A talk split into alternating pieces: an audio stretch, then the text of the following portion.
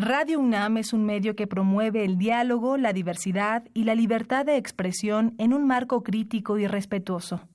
Los comentarios expresados a lo largo de su programación reflejan la opinión de quien los emite, mas no de la radiodifusora.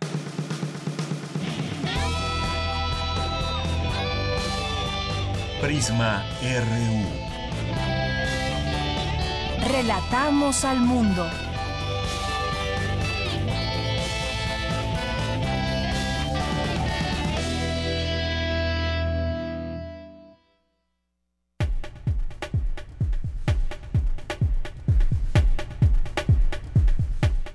Hola, ¿qué tal? Muy buenas tardes.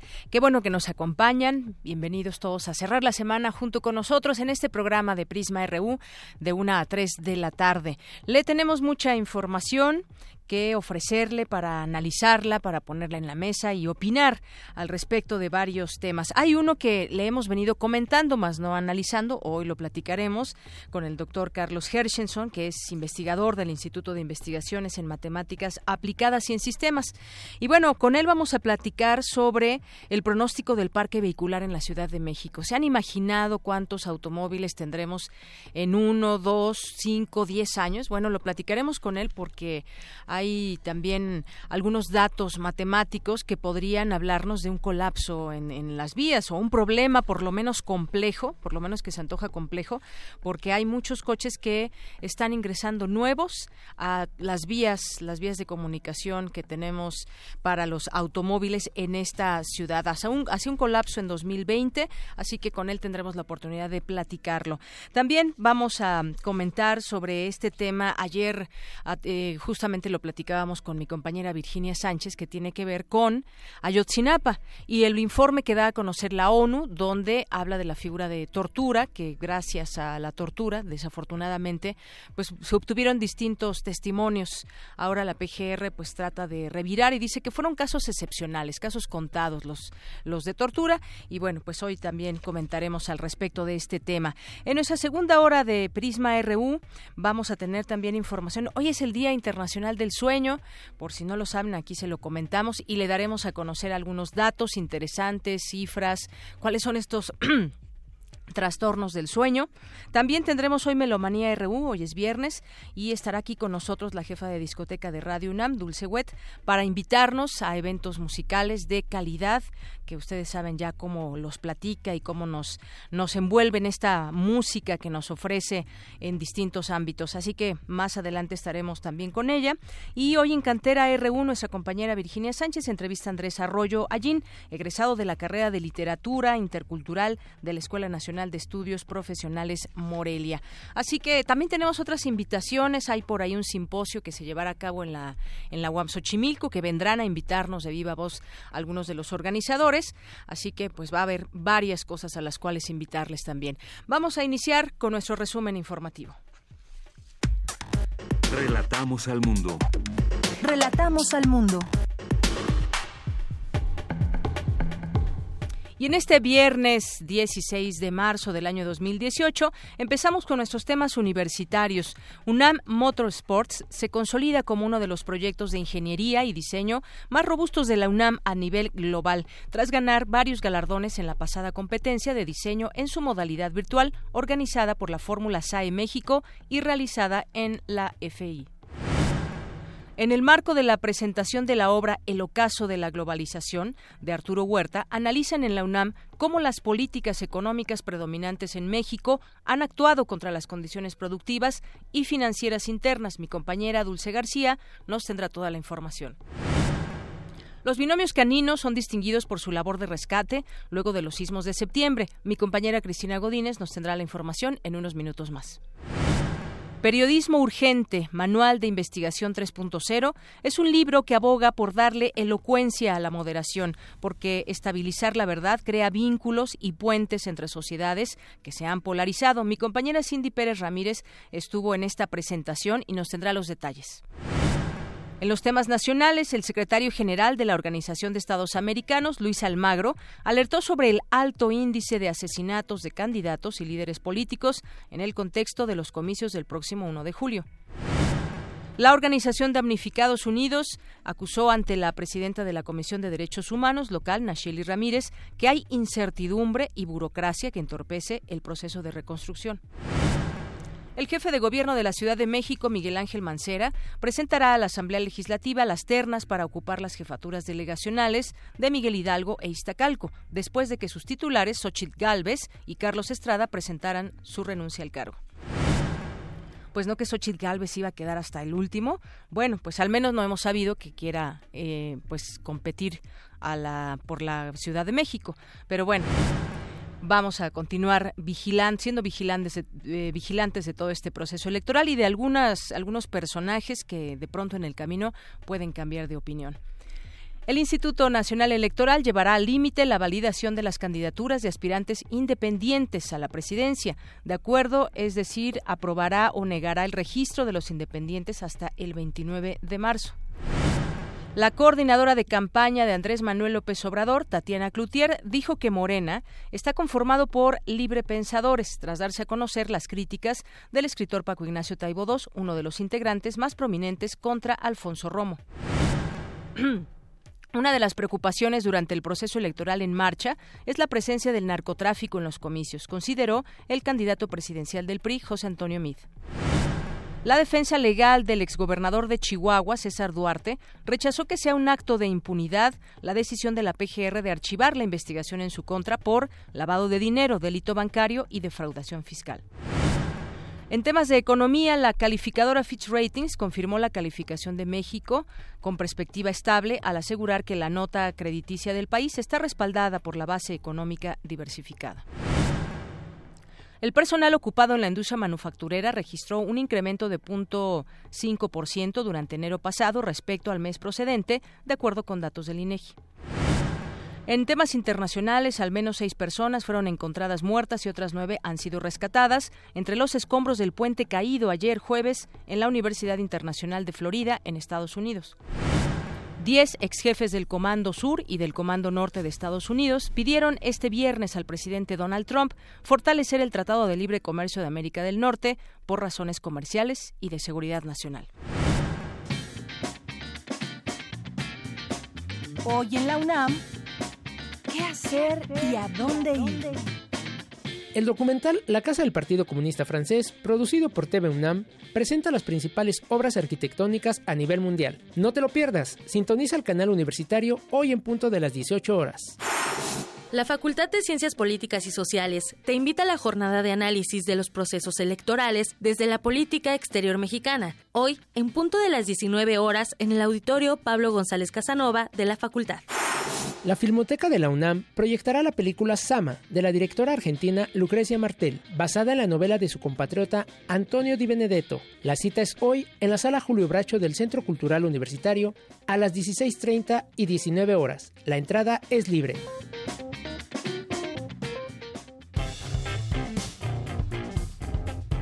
Campus RU. Bien, pues empezamos en nuestro campus RU de este día. Es la una de la tarde con 13 minutos. Y ya está lista mi compañera Virginia Sánchez que nos tiene información del el sueño. Hoy es el Día Internacional del Sueño y pues en la Facultad de Medicina de la UNAM se realiza el Simposio Internacional sobre Trastornos del Sueño. Vicky, tú has estado pendiente de esta información. Cuéntanos, muy buenas tardes. Hola, ¿qué tal? Deyanira y auditorio de Prisma RU, muy buenas tardes. Pues así es, Deyanira, como tú comentas, este día se festeja, se bueno, sí se lleva a cabo el, el, Día Mundial del Sueño, que además se suma también a este eh, 20 años de la clínica del trastorno del sueño, entonces, pues como para celebrar ambas cosas, se lleva a cabo este, el Simposio Internacional de Trastornos del Sueño en la Facultad de Medicina de la UNAM. Y bueno, pues para abordar el estudio del sueño, esta actividad fisiológica y vital para las especies animales, es imprescindible hablar de las grandes contribuciones que hizo en los años 50 el médico francés Michel Joubert para fundamentar la biología del sueño. Entre ellas se encuentra el averiguar cuáles eran las áreas anatómicas responsables de la generación de este fenómeno. Y bueno, pues alguna de estas aportaciones fue encontrar que durante la fase cerebral, donde existe una actividad rápida en movimientos oculares denominada sueños de movimientos oculares rápidos, más conocida como el sueño REM, pues encontró que sumado a, a estas características de movimientos oculares rápidos y la actividad cortical rápida, existía un movimiento paralelo donde los músculos perdían tono muscular y se manifiesta lo que se conoce como el sueño mor. Esto formó parte de la ponencia que presentó Fabio García García, investigador de la Universidad Veracruzana en el área de la ciencia de la salud. Y bueno, pues escuchemos un poco para conocer desde este ámbito científico de qué se trata esto del sueño mor. Y la pregunta era dónde, en qué parte del cerebro se regula o nace la inducción y el mantenimiento del sueño MOR. Y descubrió con diferentes experimentos de lesiones anatómicas que el tallo cerebral, cuando es lesionado en diferentes puntos y particularmente en el puente, el sueño MOR desaparece. De tal manera que fue la primera evidencia que mostró que el sueño MOR tenía como sitio de origen a áreas cerebrales en que se encontraban particularmente en el puente, en el tallo cerebral. Y obviamente esto lo llevó a describir los mecanismos que tienen que ver con la tonía muscular. Y bueno, también por su parte, Carolina Escobar Briones, también de la Facultad de, de, Medicina, presentó, habló sobre los modelos animales de los trastornos del ritmo circadiano, ¿no? Que dice, bueno, usamos animales porque son muy parecidos estos ritmos en todos los, los seres, eh, en estas especies. Y entonces habló como estos ritmos circadianos la alteración y las patologías que se presentan. Eh, hay que señalar que los ritmos circadianos son esas oscilaciones de las variables biológicas en intervalos regulares del tiempo, es decir, cuando oscurece, ¿por qué nos da sueño? Y cuando se aclara el día, ¿por qué nos despertamos? Entonces, escuchemos qué nos dijo al respecto. Todo nuestro cuerpo está formado de relojes, que cada una de nuestras células requiere medir el tiempo y que las funciones de las células dependen de un ciclo de 24 horas. La función de las células no es constante, sube y baja, sube y baja, dependiendo si es de día o es de noche. Y esto sucede en todas las células y en todos los sistemas. Y esto implica entonces que es muy importante que nosotros cuidemos la temporalidad, porque somos en realidad un conjunto de relojes en todas nuestras células, en todos nuestros tejidos y sistemas. Esto implica entonces para nosotros como seres humanos que somos diurnos, que nuestro cuerpo, al tener estas oscilaciones, organiza nuestras funciones para que no sean iguales de día o de noche. De día que estamos despiertos, estamos trabajando, yendo a, estudiar o lo que tengamos que hacer, se acompaña nuestra conducta con cambios fisiológicos, esto es, con cambios de la función de nuestros órganos, de nuestras células, para que entonces la intensidad de las funciones se module de acuerdo a lo que estamos haciendo. Y bueno, pues ella señalaba precisamente la importancia de dormir bien porque al dormir pues permitimos que exista una reparación celular, descansamos, baja la actividad cardiovascular, digestiva y pues esto nos proporciona una buena salud y pues recordemos que como en este eh, el director de la clínica el trastorno del sueño decía se han encontrado 100 trastornos, ¿no? al respecto. Entonces, pues bueno, estas son algunas de las aportaciones que el día de hoy todavía se sigue llevando a cabo hasta las seis de la tarde en la Facultad de Medicina este simposio internacional de trastorno del sueño y pues quien esté interesado en conocer toda la información, toda la investigación que ahí se comparta, lo pueden hacer a través del canal de YouTube de la Facultad de Medicina, que se puede eh, entrar a través del Facebook.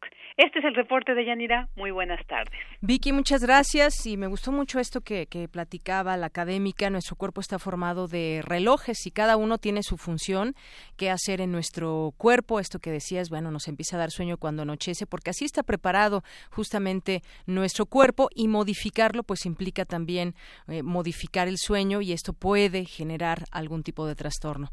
Así es, así es. Entonces, pues podemos escuchar más al respecto y conocer, o sea, el, el tema del sueño es complejo. Claro. Pero bueno, empecemos pues durmiendo las horas que nos corresponde y que necesitamos para que el cuerpo se mantenga descansado y en perfecto estado de salud. Al menos intentarlo. Al menos intentarlo. Muchas gracias. Gracias, ya. Buenas tardes. Buenas tardes. Y bueno, vamos ahora con mi compañera Cindy Pérez Ramírez, Periodismo Urgente, Manual de Investigación 3.0, un libro que aboga por darle elocuencia a la moderación, porque estabilizar la verdad crea vínculos, puentes entre la sociedad que se han eh, polarizado. Cuéntanos, Cindy, buenas tardes.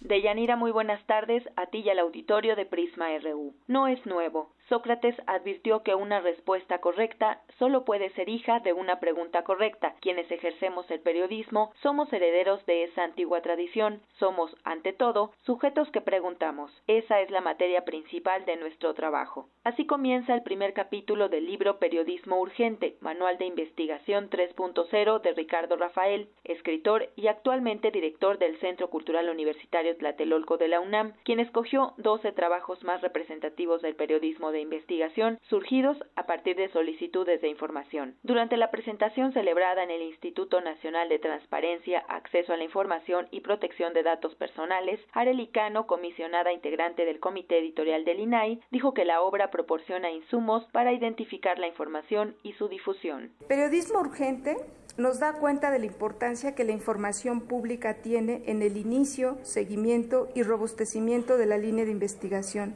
La publicación nos remite a problemas que enfrentan los periodistas para lograr la apertura de los registros gubernamentales. Tenemos que ver a los periodistas como aliados estratégicos. Son los que tienen el contacto entre lo que hace la función pública en términos de administración pública general con la persona. Son los que ponen en foco de atención los problemas públicos que vive México. Al tomar la palabra, el maestro Ricardo Rafael señaló que no es tarea del periodista sustituir al fiscal o al Ministerio Público, sino reformar las instituciones informales. Los mapas mentales, los lentes que utiliza la sociedad para mirar los grandes dilemas. Y entonces, no es tan relevante que la Casa Blanca haya exculpado a los responsables del conflicto de interés, como que ese reportaje transformó la manera de discutir la corrupción en nuestro país. Y hoy es difícil ya no hablar de la Casa Blanca del presidente, sino de cualquier Casa Blanca que cualquier presidente municipal se quiera construir con recursos del constructor que pavimentó el zócalo o el centro.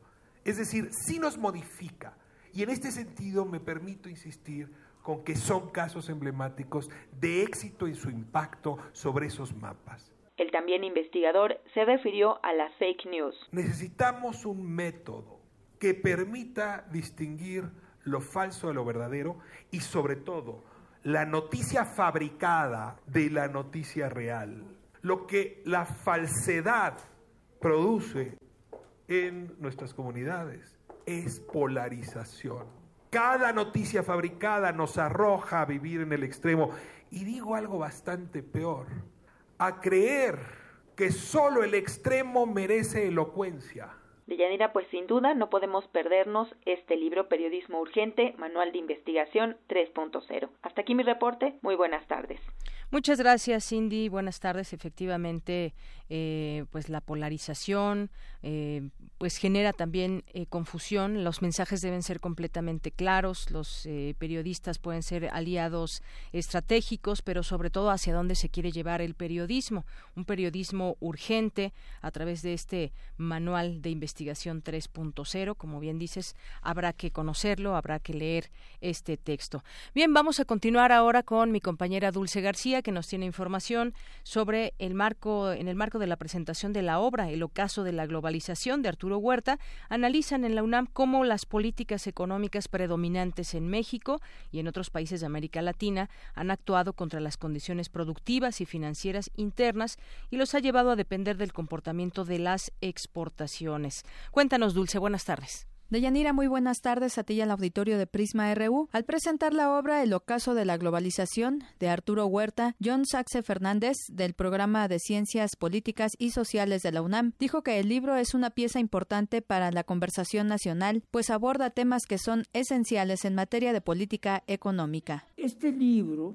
aparece en un contexto de una situación nacional bajo un estado de excepción el estado de excepción está vigente y la política económica tiene implicaciones a nivel de soberanía, a nivel de integridad del Estado-nación mexicano que es necesario revisar. Es un contexto en que se han generado 300.000 homicidios dolosos, más de 35.000 desapariciones forzadas, se utiliza la tortura y a diario hay tiroteos. Destacó que la obra ofrece un análisis en vísperas del próximo proceso electoral. Son procesos que ya están un poco amenazados por la experiencia que tuvimos en el Estado de México y una opacidad en el manejo de enormes cantidades de dinero desde un fondo de fortalecimiento financiero establecido por Videgaray y uno de los contendientes, y donde se percibe un uso partidista de recursos públicos. Eh, de tal manera que es bueno tener presente que hay un sistema de protocolos opacos para la transferencia selectiva de vastos recursos públicos que pueden dar al traste con los procesos o la credibilidad de los procesos electorales. Deyanira Auditorio de Prisma RU, el ocaso de la globalización analiza cómo las políticas económicas predominantes en México y en otros países de América Latina han actuado contra las condiciones productivas y financieras internas y los han llevado a depender del comportamiento de las exportaciones y de la entrada de capitales hasta colocarlos en un contexto de alta vulnerabilidad. Es el reporte de Yanira. Muy buenas tardes. Gracias, Dulce. Muy buenas tardes.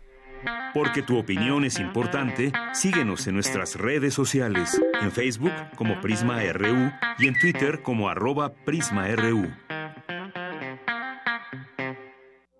Queremos escuchar tu voz. Nuestro teléfono en cabina es 55 36 43 39. Continuamos una de la tarde con 25 minutos. Ya está en la línea telefónica. Qué bueno que nos acompañas, doctor Carlos Hershenson, investigador del Instituto de Investigaciones en Matemáticas Aplicadas y en Sistemas. Bienvenido. Hola, Bella. ¿Cómo tal? ¿Cómo estás? Muy bien, muchas gracias. Con mucho gusto de platicar contigo. No es la, primera vez que lo hacemos en este espacio de, Prisma RU para hablar de temas como la movilidad, que es uno de, tus temas muy, muy fuertes y en donde te has dedicado a investigar y, sobre todo también a proponer.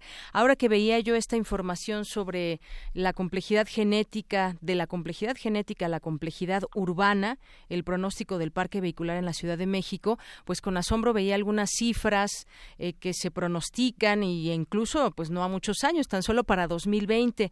Y eso tiene que ver con el número de automóviles en la Ciudad de México que estarían a punto de tomar el control. Cuéntanos al respecto de estas, de estas cifras.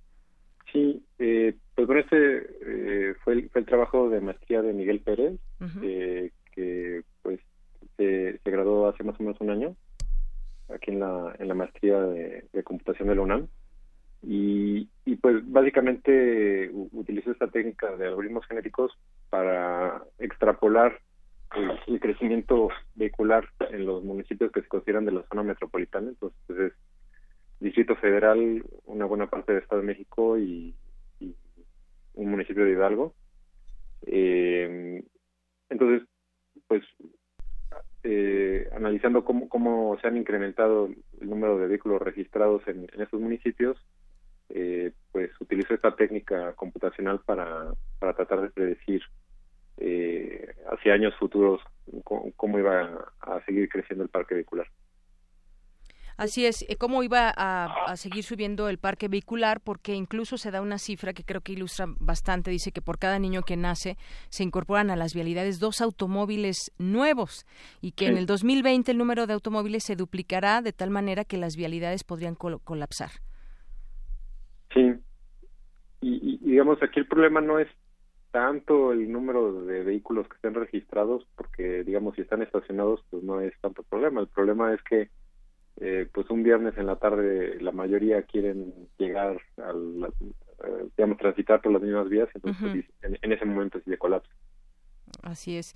Y, bueno, sabemos que la Ciudad de México también, o se han hecho algunos estudios en donde se refleja o se revela más bien que con la Ciudad de México tiene el mayor índice de aumento en el número de vehículos al año. Esto significa un incremento en el tránsito vehicular, obviamente más tiempo en, el automóvil y pues estos pronósticos como el que da este eh, estudiante en su momento de maestría que nos platicas, eh, Carlos, eh, pues de nada servirían pronósticos si no se hace algo al respecto. En, la, en esta materia, pues hemos visto algunos programas que vienen desde, desde los gobiernos y me refiero por ejemplo el caso de hoy no circula. Qué opinión tienes sobre sobre esto porque pues eh, las ventas van aumentando y siempre también se hace toda una evaluación de cuánto llevan eh, todo el tema del, de los automóviles cuánto venden las marcas es decir también hacen su trabajo pero por otra parte pues qué significa que tengamos tantos autos y, y con el hoy no circula qué tanto puede menguar este problema sí eh, bueno, un colega del Instituto de Física ha estudiado más de cerca los efectos del programa Hoy no circula desde que desde que se inició el siglo pasado.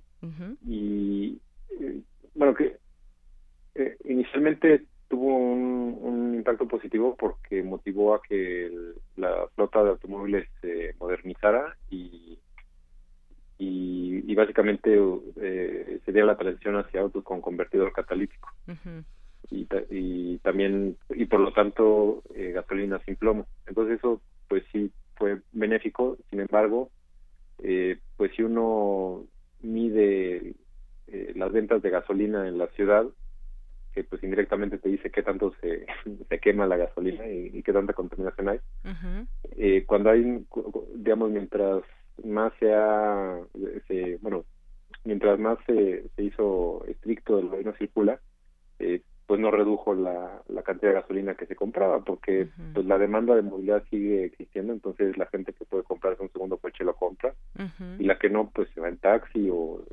eh, digamos de alguna manera tiene que llegar a su destino. Claro. Entonces eh, lo que sí promovió durante muchos años es que la gente comprara autos nuevos entonces los autos que todavía estaban en buenas condiciones eh, la gente los vendía porque quería circular todos los días y gente que antes no, no podía comprar un coche, como se devaluaron, eh, aunque todavía estaban en buenas condiciones, pues eh, en lugar de sacar autos de las calles, eh, el horno circular los estuvo agregando. Claro. Y, bueno, más allá de este eh, tema, no solamente es que dejen de circular más automóviles con hoy no circula, sino que también vino un problema de contaminación muy severo. Y de pronto nos seguimos haciendo la pregunta, ¿cómo le haremos para dejar o sacar más automóviles de las vías y tomar más las calles, los peatones y demás? Esta misma discusión a la que regresamos, doctor Carlos, de tener un mejor eh, transporte público, de utilizar la bicicleta, es decir, son hay varias propuestas, pero habrá que seguir trabajando en ello de manera coordinada para que pues podamos ver un poco a poco menos automóviles. No sé si esto sea posible, pero por lo menos se intenta que todas las formas de transporte puedan convivir en la ciudad. Sí, pues es, cierto que se requiere eh, voluntad política. Entonces, por ejemplo, eliminar la tenencia para los coches no, no ayuda a que haya menos coches, al contrario. Están motivando que, que la gente compre más coches. No sé si eh, con el cambio de gobierno haya un cambio en esta política. Eh, eh, espero que sí, pero digamos como algo comparativo. bueno, en, muchas ciudades, pues como que la manera más eficiente para reducir el número de vehículos, más que prohibirlos, porque digamos hay otros países donde tienen programas similares a lo no circula como el pico y placa en Colombia, que también se ha mostrado que no que no sirve porque la gente simplemente compra más coches es que eh, pues básicamente se hace más caro el, transportarse en, automóvil y pues el mercado regula el, número de vehículos que hay en las calles.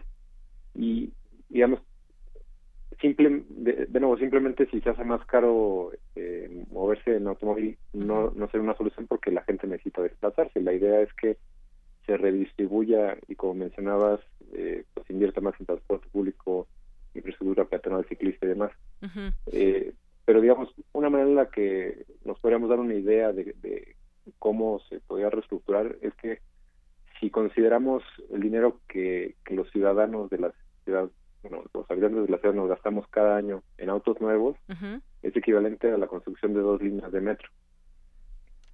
Entonces, y autos nuevos y su mantenimiento, que ya no es cosa barata. Eh, bueno, el mantenimiento es más o menos equivalente al equivalente de, del metro. digamos, también el, mantenimiento de los autos es, considerable.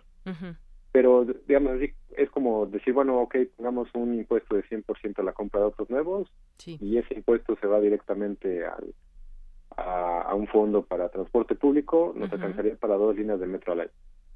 Eh, digo, tal vez sea un impuesto excesivo, haya algún, algunos inconvenientes, pero pues bueno, ok, que no sea 100%, que sea 25%, y en dos años vamos a tener una línea de metro nueva. Eh, o, por otra parte, eh, digamos, eh, hay, hay, otras eh, medidas que se pueden tomar para, para reducir eh, el uso de los vehículos, incentivar de distintas maneras. lo que hacen en algunas ciudades es que se restringe el, estacionamiento, entonces pues es, es, caro estacionarse, entonces no es que no puedas circular, sino que te, te va a costar. Claro. Pero ahí es más difícil, digamos, que es ese dinero extra, ese costo extra, pues no se vaya al, al transporte público, sino que termina en, los dueños de los estacionamientos, ¿no? Así es. quien, maneja los parquímetros, algo así. Así es, Carlos. Bueno, pues estamos además eh, en un año en donde termina un gobierno que también tuvo, pues, algunos nuevos planes para eh, llevar a cabo en la ciudad y empezará en su momento pues otro gobierno con una perspectiva de seis años y en los temas de movilidad de medio ambiente pues se seguirá esta discusión. En esta en este digamos en estos seis años se ha creado la secretaría de la movilidad por ejemplo fue algo que no se tenía y que también tienen como pues objetivos quizás claros pero habrá que saber medirlos dentro de la perspectiva del crecimiento también de la ciudad. Y por supuesto es un tema que seguramente en su momento los candidatos discutirán para la Ciudad de México y quizás, bueno, pues podamos seguir platicando de esto, cuáles son sus propuestas y qué tan viables puedan ser, pero esa discusión pues seguramente se dará más adelante. Ojalá podamos contar también con tu opinión, eh, tú que conoces de ese tema de movilidad. Pero por lo pronto, Carlos, pues muchas gracias por estos minutos. Sí, gracias, Delia. Muy buenas tardes, Carlos. Hasta luego. Hasta luego, doctor Carlos Hershenson, investigador del Instituto de Investigaciones en Matemáticas Aplicadas y en Sistemas. Tu opinión es muy importante. Escríbenos al correo electrónico prisma.radiounam@gmail.com. Queremos escuchar tu voz. Nuestro teléfono en cabina es 55 36 43 39. Bien, continuamos una de la tarde con 36 minutos. Eh, dábamos a conocer hace un par de días lo que la ONU señaló al respecto del caso Ayotzinapa y que sin duda pues fueron eh, declaraciones que no a todos les, gustaron. La Procuraduría General de la República dijo que le preocupaba de manera especial o le preocupa el informe que publicó la Oficina del Alto Comisionado de Naciones Unidas para los Derechos Humanos en México, porque señala que al menos 34 de las personas procesadas por el caso de los estudiantes de Ayotzinapa fueron torturadas y víctimas de otras violaciones a sus garantías fundamentales durante y después de su detención por parte de agentes del gobierno federal. Tras la difusión de este documento, la PGR circuló, hizo circular un boletín donde hace algunas aclaraciones a nombre del gobierno mexicano sobre lo que considera supuestas violaciones de derechos humanos durante la investigación del caso Iguala y precisa que las torturas eh, referidas fueron excepcionales, es decir, no acepta que hayan sido todas estas, que fueron eh, algunas y que ya se han tomado cartas en este asunto. Además, puntualiza, y lo voy a leer de manera exacta como lo dicen en su boletín, preocupa de manera especial que el informe de la, de la ONU arroje conclusiones sobre situaciones que son actualmente objeto de investigación o que se encuentren bajo análisis del Poder judicial. Como lo reconoce el órgano de la ONU, añade este informe, se limita a abordar cuestiones que ya fueron resaltadas anteriormente por el grupo interdisciplinario de expertos independientes, el GIEI, cuyas recomendaciones están siendo atendidas por las autoridades competentes. En este sentido, afirma el informe que afirma que el informe no aporta elementos nuevos que permitan avanzar en la investigación del caso. Y en su texto, también la PGR recuerda que el caso Iguala es objeto de un trabajo intenso en el mecanismo de seguimiento de la Comisión Interamericana de Derechos Humanos, la CID, en cumplimiento de las medidas cautelares emitidas por dicha comisión. Y también, bueno, eh, fundar eh, dio a conocer un estudio que aborda el efecto de, en los estudiantes de la Escuela Normal Rural de Ayotzinapa que sobrevivieron a la tragedia de Iguala, también del cual le platicábamos hace unos días. Pero vamos a hablar justamente con Jimena Antillón, ella fue coordinadora de este informe que hacíamos referencia, y ahora preguntarle sobre pues este esta respuesta que da la PGR a la ONU. ¿Qué tal Jimena Antillón? Muy buenas tardes. Hola, muy buenas tardes. Bueno, pues antes de que nos tomaras la llamada, si este eh, breve contexto de lo que sucedió con la ONU, este, este informe y lo que ahora pues precisa la PGR. ¿Qué opinas de estas, digamos, pues puntos de vista de alguna manera encontrados? Mira, precisamente ahora en la mañana los familiares y los representantes fijaron una posición en relación tanto al informe de la ONU, reconociéndolo como un aporte a la verdad. Eh, en ese sentido, los propios representantes decían, no solo no repite lo que ya había dicho el grupo interdisciplinario de expertos independientes, sino que analiza nuevas violaciones a derechos humanos en el contexto de la investigación, como las detenciones arbitrarias, eh, otros casos de tortura, etcétera, ¿no? Entonces, eh, por un lado eso, ¿no? Que representa un aporte al derecho a la verdad de las víctimas y al derecho a la verdad de la sociedad. Y por otro lado, los familiares de los estudiantes normalistas desaparecidos dijeron, ya no queremos más mentiras. Y es como lo que nosotros hemos venido trabajando desde el punto de vista psicosocial, como este contexto de impunidad sostenido en esta fabricación de la verdad histórica ha sido tan doloroso y tan traumático para los familiares. Entonces, eh, desde nuestro punto de vista es grave, nos preocupa esta actitud cerrada, nos preocupa que exista la tentación, también lo decían los representantes, de querer reeditar la verdad histórica eh, y que la apuesta sea desgastar a los familiares y que el caso quede en la impunidad.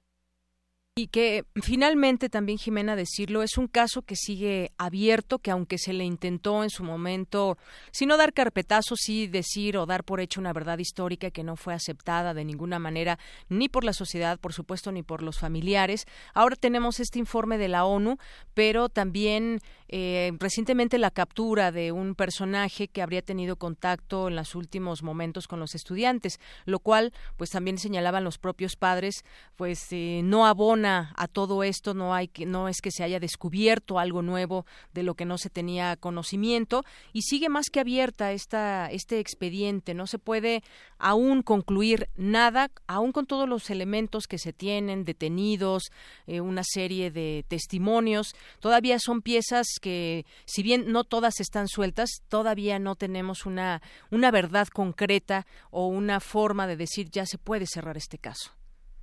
Efectivamente, el caso está abierto, está siendo investigado, hay una investigación en curso, hay un mecanismo de seguimiento con la Comisión Interamericana de Derechos Humanos y está en la línea de investigación que eh, recomendó el Grupo Interdisciplinario de Expertos Independientes.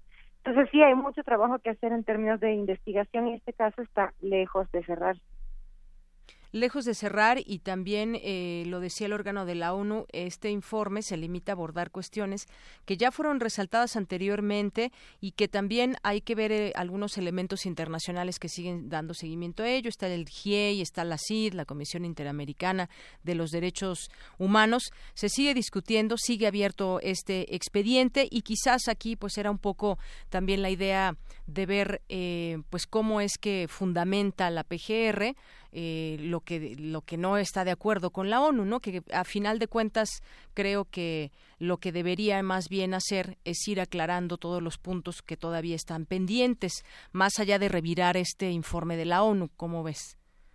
Bueno, efectivamente la la propia ONU señala que la investigación interna de la PGR de estos eh, señalamientos de tortura e irregularidades al final eh, fue truncado, ¿no? Y terminó con la con la salida del visitador interno. Entonces sí, claro que además ahora de eh, los hechos ocurridos en Iguala tiene que haber una investigación de estas irregularidades que se están señalando porque eh, allí, a pesar de esta respuesta tan cerrada que hemos escuchado, ojalá el Estado pueda ver una oportunidad en estas recomendaciones para enmendar esta investigación y recuperar la credibilidad que perdió frente a los familiares, pero también frente a la sociedad.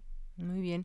Bueno, pues ahí está. Eh, se siguen sumando voces. Creo que este eh, llega muy bien este informe en, los, en estos momentos de, de la ONU y ahí está también esa atención, digamos, que se le está dando al caso y que de ninguna manera el día de hoy se cuenta con elementos para poder cerrarla. ¿Algo más que quieras agregar, Jimena?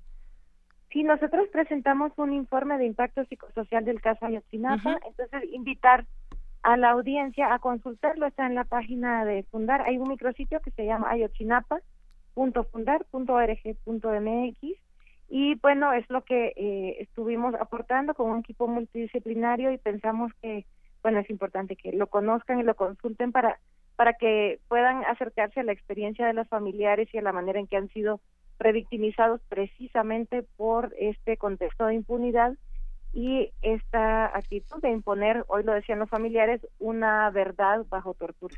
Así es, eh, un tema del cual hablamos en su momento cuando fue presentado. Yo solo quería que amaneciera impactos psicosociales del caso Ayotzinapa. Aquí dábamos cuenta de ello, todo ese tema de impunidad, la revictimización, el impacto traumático junto a la pérdida de la función protectora del Estado mexicano, algunos de los efectos negativos que han padecido los familiares y víctimas de este caso es parte de este informe y que, como bien dices, estaría muy bien que la gente lo consulte y lo conozca de cerca. Muchas gracias, Jimena. Muchas gracias a ti. Hasta, luego. Muy buenas tardes, Jimena Antillón, coordinadora de este informe justamente de Fundar. Y bueno, pues algunas otras cosas que podemos comentarles también en, temas nacionales, invitaciones que tenemos por aquí. Hay una invitación que nos hacen llegar una jornada lúdica vasco-catalana, acércate jugando a estas culturas, en donde se pueden inscribir hasta el día de hoy. Les voy a dar estos correos catalán arroba enalt con doble L en alt.unam.mx y otra más vasco arroba en alt.unam.mx.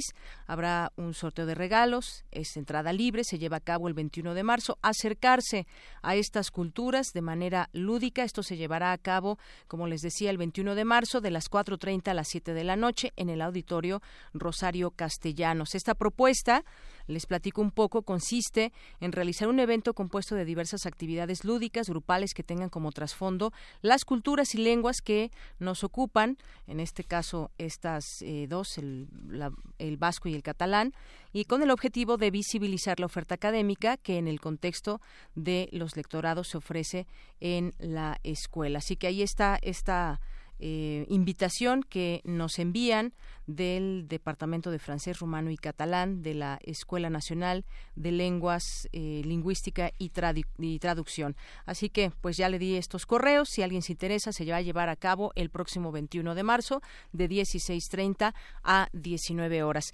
Y también les quiero recomendar, además de que, bueno, siempre eh, hay información muy importante de las distintas páginas de eh, las páginas que están de los distintos institutos y facultades de la UNAM.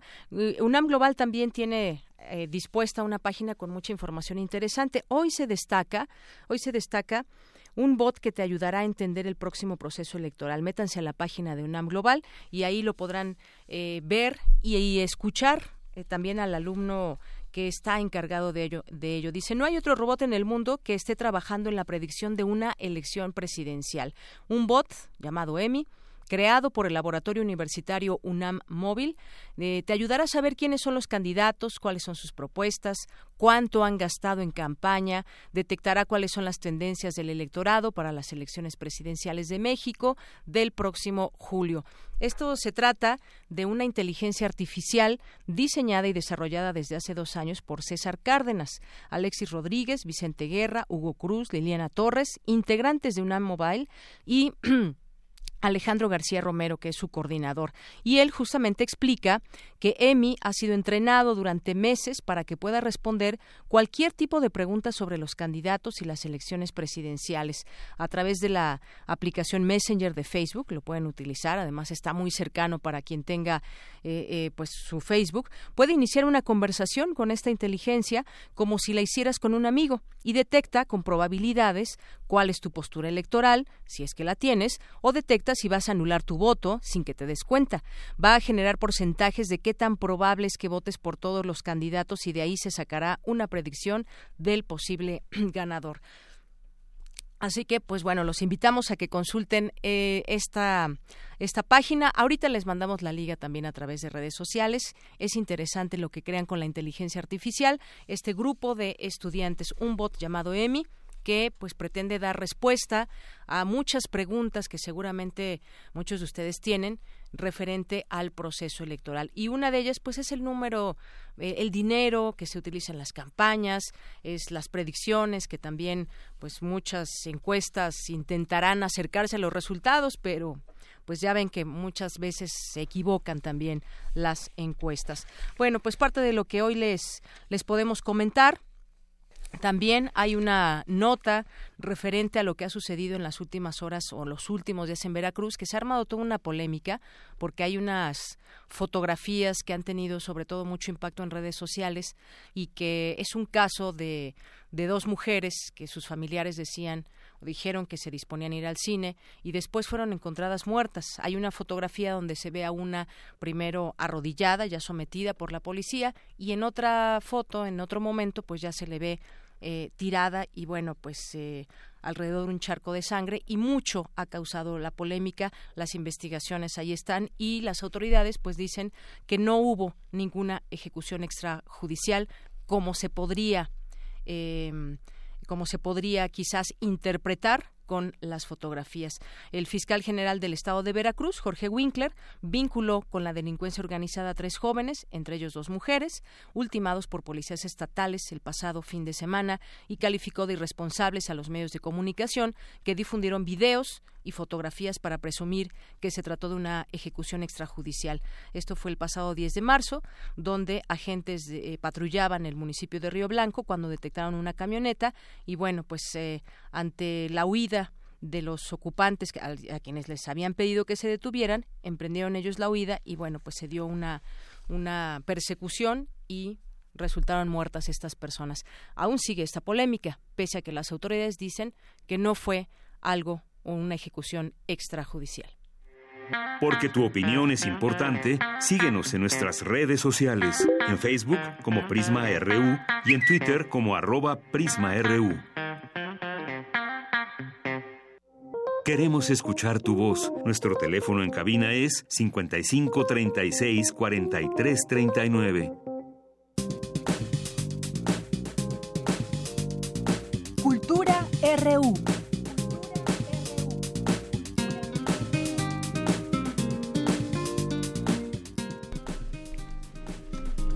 Deyanira, muy buenas tardes, ¿cómo estás? Hola Tamara, bien, ya estamos aquí en Cultura. Así es, Deyanira, me da mucho gusto saludarte, también saludar a todos aquellos que nos acompañan a través de la frecuencia de Radio UNAM.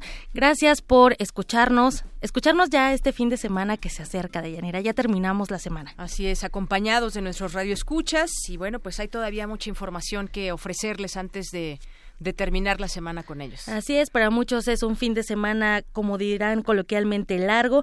Para nosotros no, porque vamos a estar aquí el, lunes, ya de Yanira les platicará. Mientras, les, eh, les vamos a dar una opción teatral para este fin de semana. Para ello nos acompaña el actor Alejandro Valencia. Él es, uno, eh, él es parte del elenco de la obra Dos para el Camino. Alejandro, bienvenido y muy buenas tardes. Gracias, buenas tardes.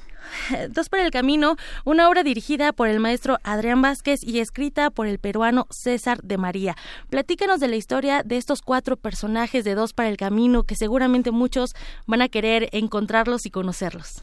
Sí, pues la historia se desarrolla con cuatro personajes, con diferentes monólogos dramáticos que se van intercalando ahí con ayuda de luces y participación de mis otros compañeros, se va interactuando. Y cada uno de los personajes enfrenta su soledad y su incapacidad de encontrar la pareja perfecta con la cual disfrutar la vida. ¿Existe la pareja perfecta? Ese es el problema, yo creo, de, todo el mundo, ¿no? Sí. Es que cuando hablamos de amor ya nos metemos en, exacto, en un dilema, porque realmente lo que para ti es amor, a lo mejor no lo es para otros tantos, ¿no? Claro. Y la pareja perfecta, o sea, ¿dónde está esa perfección? Pues yo creo que también, eh, yo creo que sí existe, pero yo creo que hay muchas, o sea, creo que en la vida, por ejemplo, mi personaje habla de, del amor por sobre todas las cosas, pero que le tiene a su mejor amigo, o sea, lo dice en su monólogo, estaba en la puerta y porque él se va a casar y dice, y en lugar de Maruja, que es su novia, que con la que se iba a casar, dice, te esperaba a ti, porque de repente su amigo se desaparece unas semanas antes de que él se case por un malentendido. Entonces, la verdad que la obra está, está muy, muy buena, vayan a verla. Híjole, y es que también podemos hablar de diferentes amores, ¿no? Es amor a la familia, en este caso con tu personaje, ¿cómo se llama tu personaje? Mi personaje en realidad, eh, el segundo, porque hago Son varios, ¿verdad? Ajá. el segundo se llama Eduardo y el el primero no tiene nombre, pero yo le puse Pablo. Ah. ok. bueno, pero en este caso, este personaje, pues busca ese amor del amigo, ¿no? Ese, esa amistad que muchas veces los contamos con, con los dedos de una sola mano a esos amigos. Exactamente. Que están en momentos precisos, que están ahí, que sabemos que no necesitamos decir nada.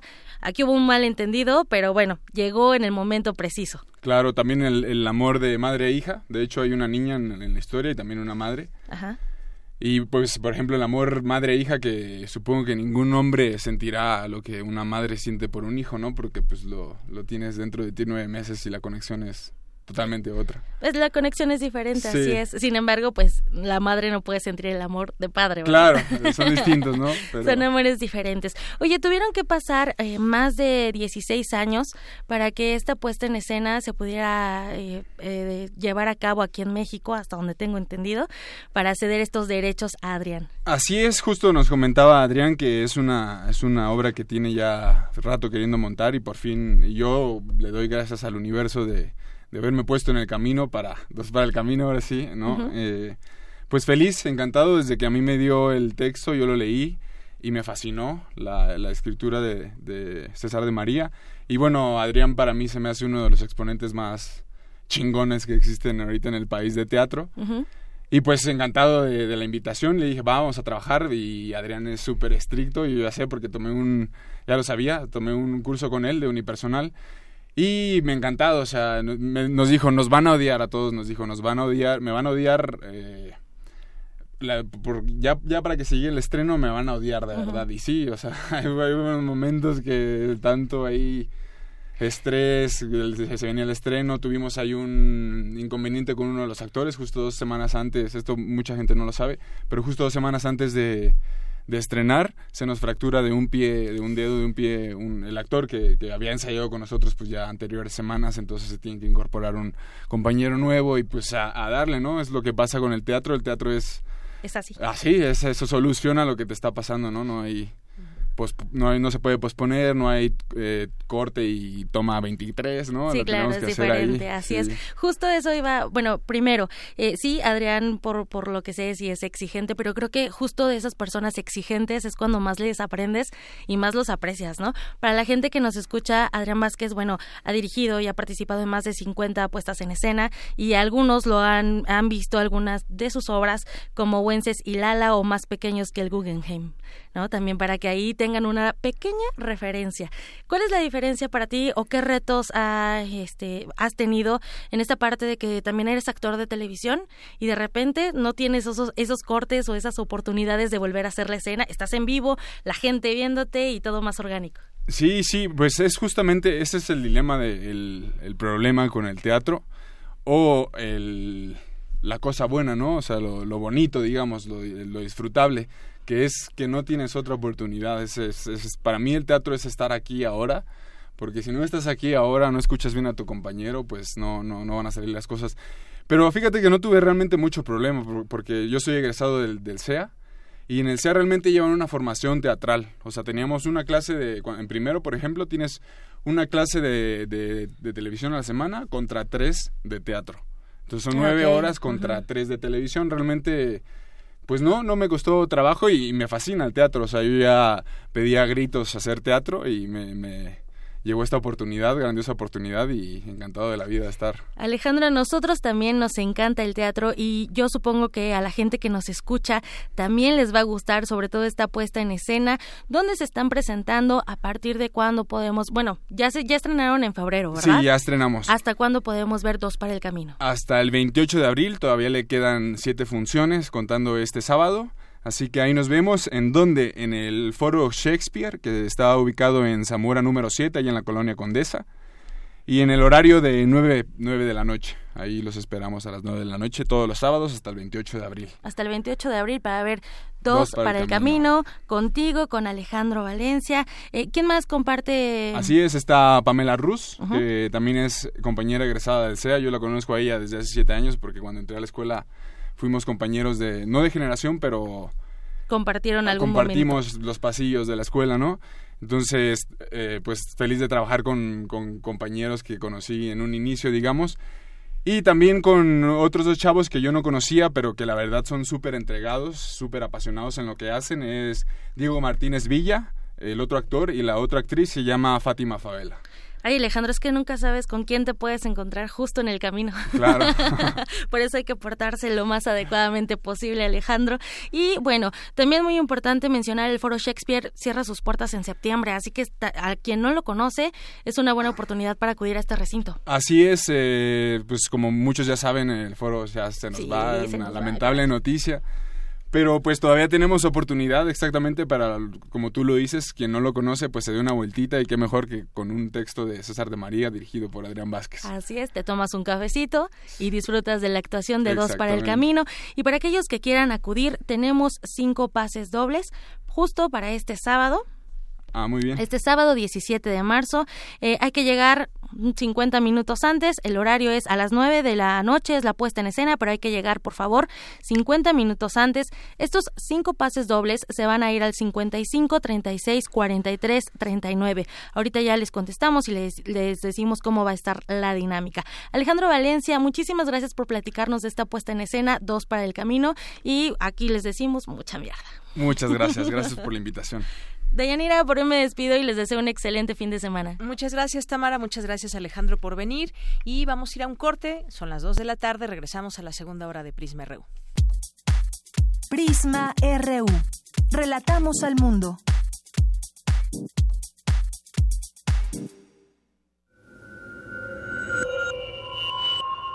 Escuchas 96.1 de FM. XEUN. Radio UNAM.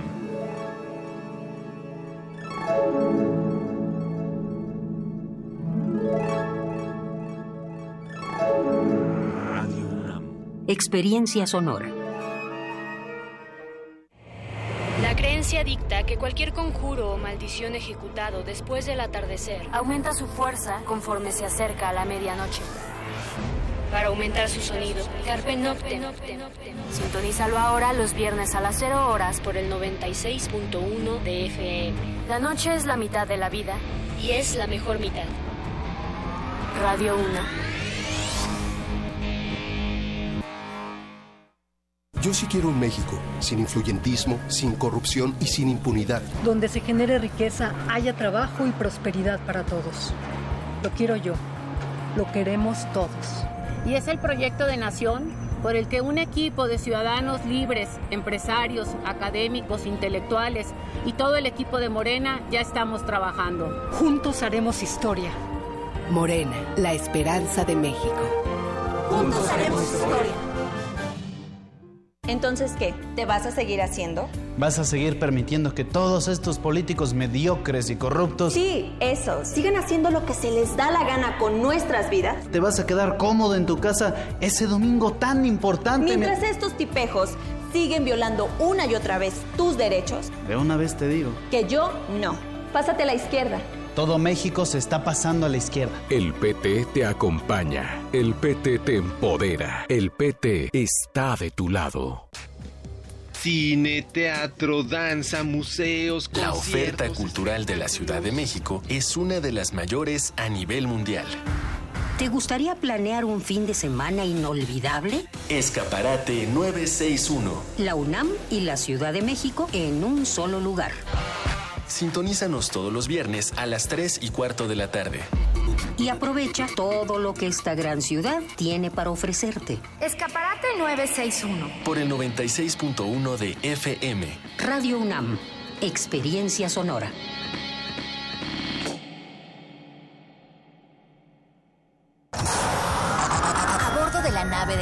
Resistencia existe una habitación que nunca se abre.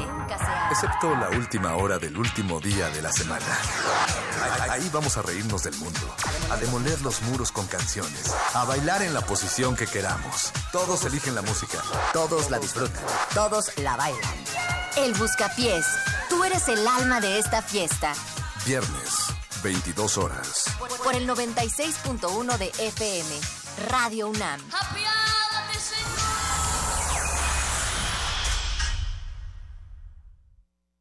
Mi credencial para votar representa cosas muy importantes. Me identifica y me permite ejercer mis derechos. Con ella tengo el poder de decidir lo que yo quiero en las próximas elecciones del primero de julio. Es tiempo de usarla para votar libremente.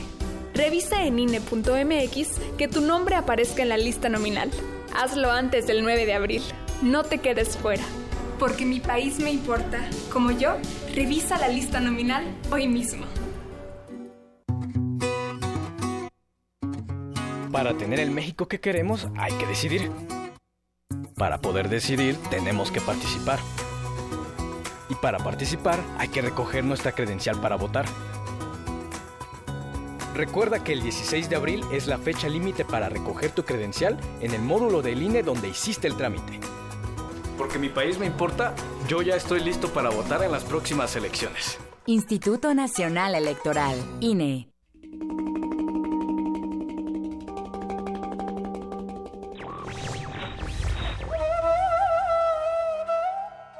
La libertad es aquella facultad que aumenta la utilidad de todas las demás facultades. Emmanuel Kant.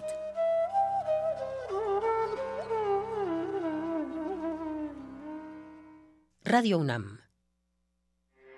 Porque tu opinión es importante, síguenos en nuestras redes sociales, en Facebook como Prisma RU y en Twitter como arroba PrismaRU. Queremos escuchar tu voz. Nuestro teléfono en cabina es 55 36 43 39. Mañana en la UNAM, ¿qué hacer y a dónde ir? El taller coreográfico de la UNAM te invita a la presentación de su pieza Románticos, bajo la dirección de Diego Velázquez, este domingo a las 12.30 horas en la Sala Miguel Covarrubias de Ciudad Universitaria. La entrada general es de 80 pesos. Para los niños también hay opciones. El Museo Universitario del Chopo nos invita a su ciclo de cuentacuentos Regaladores de Palabras, sábado y domingo en punto de las 12.30 horas en el auditorio del museo. La entrada es libre. ¿Te gusta el ajedrez? La Casa del Lago de la UNAM organiza el sexto torneo de ajedrez Vicente Leñero. No te quedes fuera. La convocatoria es abierta a todo el público con cupo limitado a 40 jugadores por categoría. El costo de recuperación es de 50 pesos. Consulta las bases en www.casadelago.unam.mx. Como cada fin de semana, no te puedes perder la presentación de la Orquesta Filarmónica de la UNAM, bajo la dirección del violinista italiano Massimo Cuarta. Asiste este sábado 17 de marzo a las 20 horas y domingo 18 al mediodía en la Sala Nezahualcóyotl en Ciudad Universitaria. Las localidades tienen un costo de 240, 160 y 100 pesos, con el descuento habitual a estudiantes. Bien, continuamos, ya estamos de regreso y estamos en la segunda hora de Prisma RU en el 96.1 de FM y en www.radio.unam.mx. Muchas gracias a quienes se comunican con nosotros en redes sociales, a Yamilet Reza Ortega, a Sonia, eh, muchas gracias al IFC UNAM, le mandamos muchos saludos, Lupita Flores Lira, Estrella Jata, Marta Galicia, eh, también Alberto Díaz, Josefina Bonilla, a Juanjo M, a José Luis Sánchez que nos manda saludos, R. Guillermo, Juanjo M, César Soto, César Alberto, que nos dice con actitud de viernes de puente, acá espero. Muchas gracias, César. Guis también, Margeven, muchas gracias por su sintonía. Vicente Lozada, eh, ya mencionamos a Lupita Flores Lira, que nos escribió en varias ocasiones. José Luis León también, muchos saludos. Alfredo García Zavala, a todos ustedes, muchas gracias y saludos. Nos llamó también el señor Zenobio Flores Guadarrama, nos pregunta sobre las opciones y el dato de los intelentes. Bueno, hace varios, hace varias eh, semanas vamos a conocer este tema del prototipo de lentes inteligentes para débiles visuales. Está a cargo de la Facultad de Ingeniería. Señor Zenobio, si usted gusta puede tomar el número de la Facultad de Ingeniería, que es el 5622-0866, ah, para que ahí pues le acerquen toda la información. Si usted requiere más eh, conocer sobre precios, sobre cómo adquirir algunos, ahí está el teléfono. Ojalá que lo puedan Ojalá que lo puedan atender ahí. 56 22 08 66, que es el eh, teléfono de la Facultad de Ingeniería. Gracias, señor Zenobio, y gracias a las personas que nos llaman, que nos escuchan, ya sea a través eh, del 55 36 43 39, o también a las personas que se hacen presentes en Prisma RU en Facebook o en arroba Prisma RU a través de nuestra cuenta de Twitter. Pues vamos a continuar ahora y en este esfuerzo informativo por verificar la información al que se ha sumado Radio UNAM a la plataforma de verificado.mx, tenemos aquí al algunos algunos casos eh, donde ya verificado señala en esta nota el libro de López Obrador no fue el más vendido de 2017 eso había dicho el tabasqueño pero no no fue el más vendido de 2017 con información de al menos de eh, la librería Gandhi, es lo que se señala en esta nota. Y luego hay otra también, es falso que César Duarte quedó exonerado y no enfrentará la justicia, varios medios de comunicación así lo encabezaron, no es así, queda exonerado de algunos de los cargos, no ejercitará acción penal en su contra por una denuncia de 2014, pero sigue prófugo de la justicia y sigue siendo buscado por otros delitos. También tenemos la nota de Gael García, que no dijo, no lo dijo, que el voto inteligente debe ser para López Obrador. El actor mexicano ya salió a decir que solo el voto inteligente podrá salvarnos como país y el voto inteligente era para López Obrador. No es así como se señala en una imagen que se difundió en redes sociales. Es un fotomontaje verificado 2018. Consultó al propio actor y respondió que como lo deben suponer, es falsa esa frase y quizás lo están sacando de alguna entrevista que le dio al país, pero en 2012, donde dijo que iba a votar por López Obrador. Bueno, pues esta es la información que le tenemos que compartir el día de hoy de verificado.mx, esta plataforma eh, de verificar noticias si son o no falsas.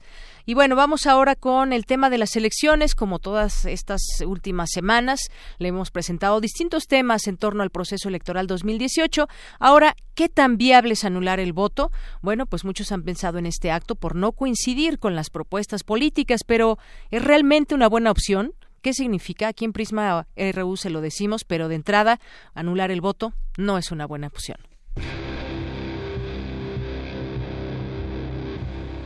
Proceso Electoral 2018. Prisma RU. Voto nulo.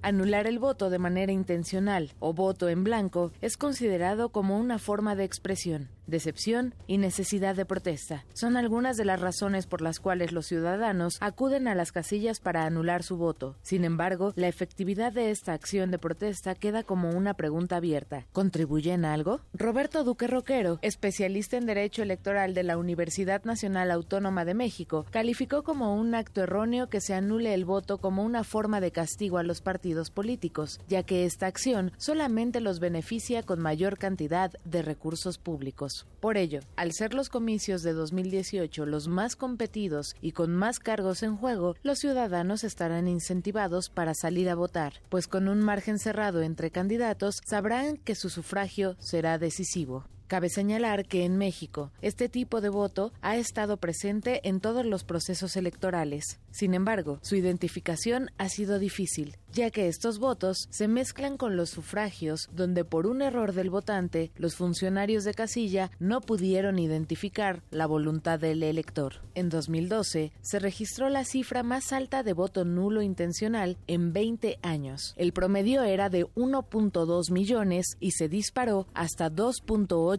millones. Proceso Electoral 2018. Prisma RU. Porque tu opinión es importante, síguenos en nuestras redes sociales, en Facebook como Prisma RU y en Twitter como arroba PrismaRU. Relatamos al mundo. Relatamos al mundo. Continuamos dos de la tarde con 12 minutos. Vamos ahora a continuar con mi compañero Jorge Díaz, que nos tiene información desde la Facultad de Ciencias Políticas y Sociales, donde se realizó el foro Proceso Electoral 2018, Relación México-Estados Unidos, Migración, Comercio y Política Exterior. Adelante, Jorge. Deyanira, buenas tardes. Después del informe que presentara ayer la Secretaría de Hacienda a través del Consejo de Estabilidad Financiera y donde se habla de una incertidumbre en las negociaciones del Telecan, el doctor Carlos Bravo, regidor, investigador de la Facultad de Ciencias Políticas y Sociales, señaló que, aunque no le agrade a mucha gente, la llegada de Donald Trump al gobierno de los Estados Unidos es un hecho histórico. Pero me parece que el triunfo de Donald Trump eh, es uno de esos casos en los que nos podemos permitir una excepción a esa regla. Y aunque sea tan reciente y lo veamos todavía tan de cerca, eh, es un acontecimiento histórico en términos de la relación México-Estados Unidos. Desde luego no sabemos qué va a pasar, eh, qué tan mal se va a poner o qué tan quizás eh, pasajero haya sido, pero hay que pensar el, digamos lo, que representa Donald Trump para la relación México-Estados Unidos no como una causa de un cambio. Durante su conferencia magistral denominada Relación México-Estados Unidos Migración, Comercio y Política Exterior, el académico universitario se refirió al aspecto político con la llegada del presidente estadounidense en enero del año pasado. No se trata, dijo el investigador, de negociar el Tratado de Libre Comercio con América del Norte y que se firmó en 1994, sobre todo porque nuestros gobernantes, como siempre, pensaron que México saldría del subdesarrollo económico y social con algunas industrias que se verían beneficiadas con dicho acuerdo. Eh, dijo el doctor Bravo que se enfocaron a la industria automotriz y maquiladora, dejando de lado el impulso al campo, a la producción de granos, que por tradición había sido, junto con el turismo y el petróleo, las que generaban ingresos importantes para el desarrollo nacional. El doctor Bravo insistió en esa dinámica gubernamental de subirse a la locomotora de Estados Unidos para crecer en todos los aspectos. Desde el punto de vista político, por ejemplo, la firma del Tratado de Libre Comercio implicó una suerte como de clausura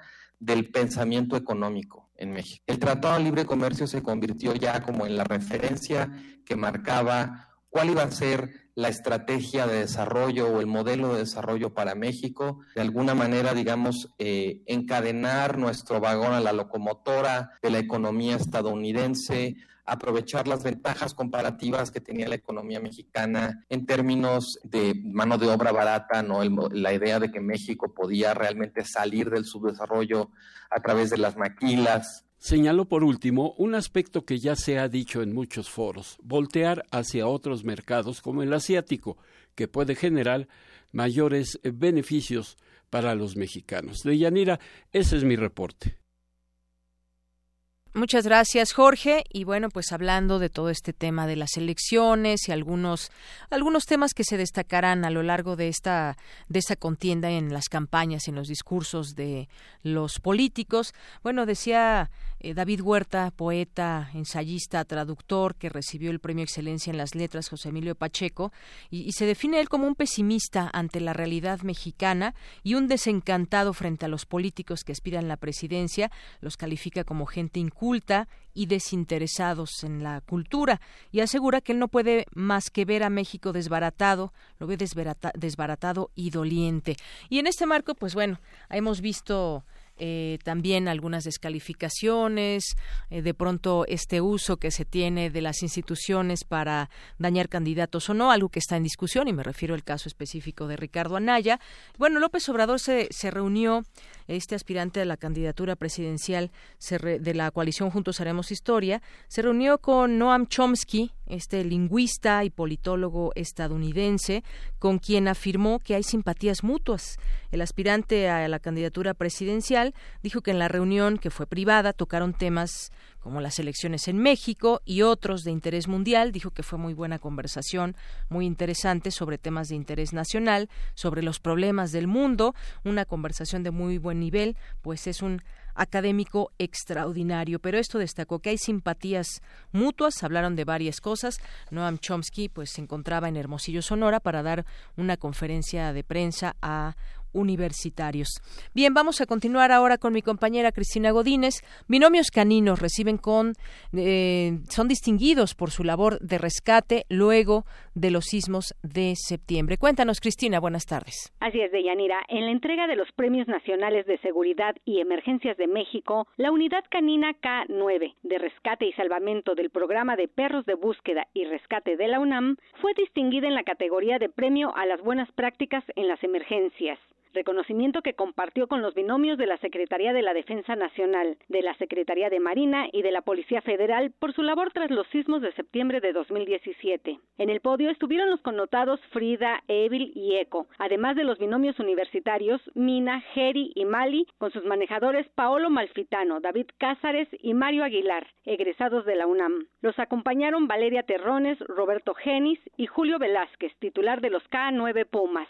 Después de recibir la distinción, Julio Velázquez aseguró que el papel que tuvieron los perros en los sismos pasados fue muy alentador no solo para la comunidad universitaria, sino para todo el país. Escuchemos. Con las actividades que tenemos en la universidad, más todo lo que se vino con el sismo, esto que hacemos dentro de la Dirección General de Prevención y Protección Civil, siempre está muy al día el tema de estar eh, solicitando la actuación de nuestro equipo, la difusión, las entrevistas, las demostraciones y ahora la gente está muchísimo más este pues sensible, ¿no? Nos ven llegar con los perros en las prepas, nos ven llegar en los, en los eventos a los que nos invitan y, se nos abren las puertas totalmente y con mucho aprecio de que sean binomios de la universidad. Y realmente pues es algo que creo que tenemos que aprovechar como unidad canina, esta sensibilidad del pueblo, de, nuestras autoridades para pues tratar de capitalizarlo en algo que ojalá nunca vuelva a ocurrir, pero que seguramente vamos a tener que volver a usar y que tendremos este pues todas las capacidades al día y eso pues será como que compromiso del mismo equipo, ¿no? Dijo además que este es un reconocimiento para toda la Dirección General de Prevención y Protección Civil de la UNAM. El programa de perros de búsqueda y rescate cuenta con siete de los nueve binomios certificados en todo el país, que en total tiene 25 perros con 28 manejadores. Velázquez anunció que en abril se realizará un seminario nacional de unidades caninas en las instalaciones del programa en Ciudad Universitaria. De Yanira, este es mi reporte. Buenas tardes. Porque tu opinión es importante, síguenos en nuestras redes sociales, en Facebook como Prisma RU y en Twitter como arroba PrismaRU. Queremos escuchar tu voz. Nuestro teléfono en cabina es 55 36 43 39. Relatamos al mundo. Relatamos al mundo. Continuamos, son las 2 de la tarde con 20 minutos. Es un gusto estar aquí con todos ustedes y presentarles ahora a nuestros siguientes invitados porque ellos nos van a platicar del simposio número 31, un simposio internacional de TIC en Educación Somese 2018 hacia una cultura digital para la transformación individual y social. Y ya están aquí con nosotros el ingeniero Alfredo García Zavala, que es el presidente de SOMESE, que es la Sociedad Mexicana de Computación de la, en la Educación. Ingeniero Alfredo García Zavala, bienvenido. Muchas gracias. Y también tenemos al maestro Ricardo Velasco Preciado, tesorero de Somese. Bienvenido. Gracias. Y al maestro Miguel Ángel Gallegos, que es coordinador de comunicación de Somese. También, bienvenido, maestro. Un gusto, buenas tardes a todos. Bien, pues platíquenos de este simposio. Ya daba el título, eh, cuándo, dónde, cuál es el objetivo, quiénes están invitados. Cuéntenos, ¿con quién empezamos? Ingeniero Alfredo. Bueno, el, Simposio Internacional de TIC en Educación es un esfuerzo que hace la Sociedad Mexicana de Computación en la Educación desde 1984. Eh, es anterior incluso al nacimiento de la organización. Eh, ese fue el primer esfuerzo que hicimos con la Academia Mexicana de las Ciencias, que en esa época se llamaba la Academia de la Investigación Científica, y el Programa Universitario de Cómputo de la UNAM antes eh, se llamaba así el, lo que después fue de GESCA y ahora de GETIC. El simposio desde el, desde el inicio ha buscado eh, impactar en el uso de la tecnología, en esa época de las computadoras, la incorporación de las computadoras en la educación.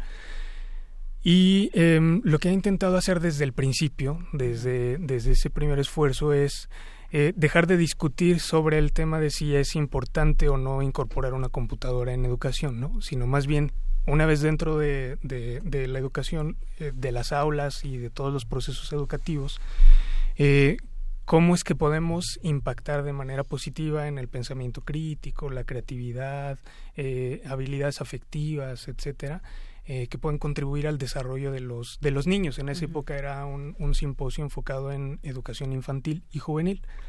Dos años después ya se amplió la oferta y, se incorporaron todos los niveles educativos. Eh, desde entonces, pues SOMESE ha hecho este simposio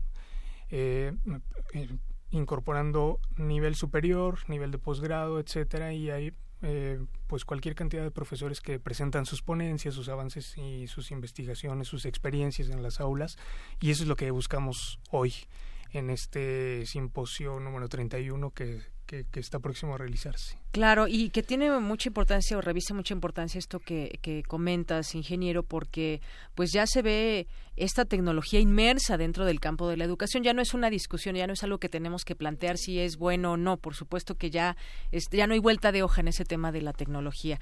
¿Qué nos puede decir al respecto, maestro Ricardo? Bueno, pues mira, yo quisiera que tuvieran en su agenda ahí las fechas. Sería el 27, 28, 29 y 30 de mayo eh, vamos a tener como sede la Universidad Autónoma Metropolitana Unidad Xochimilco. Empieza el domingo 27, donde va a haber talleres desde las 9 de la mañana hasta las 3 de la tarde. Y también va a haber un encuentro en la Casa Telmex. En un momento también se, vamos a platicar un poquito de ello. Y en los demás días, pues va a haber conferencias. Vamos a contar con, rectores de universidades públicas eh, muy importantes. Vamos a contar con paneles eh, con grupos de trabajo. Eh, entonces también vamos a hablar un poquito de los grupos de trabajo, de los talleres, de los paneles. Por ejemplo, uno de los paneles va a ser sobre educación en línea. La educación en línea ha crecido de una forma eh, exponencial, en los últimos años, pero tenemos que reflexionar sobre ese crecimiento. ¿Por qué es importante y por qué es necesaria la educación en línea? ¿Qué está cubriendo? ¿Qué características debe tener? Entonces sí debemos de tener un panel para así reflexionar sobre ello, porque si las cosas eh, no, si no se hace una educación en línea, por ejemplo, de la calidad, va a tener un efecto contraproducente.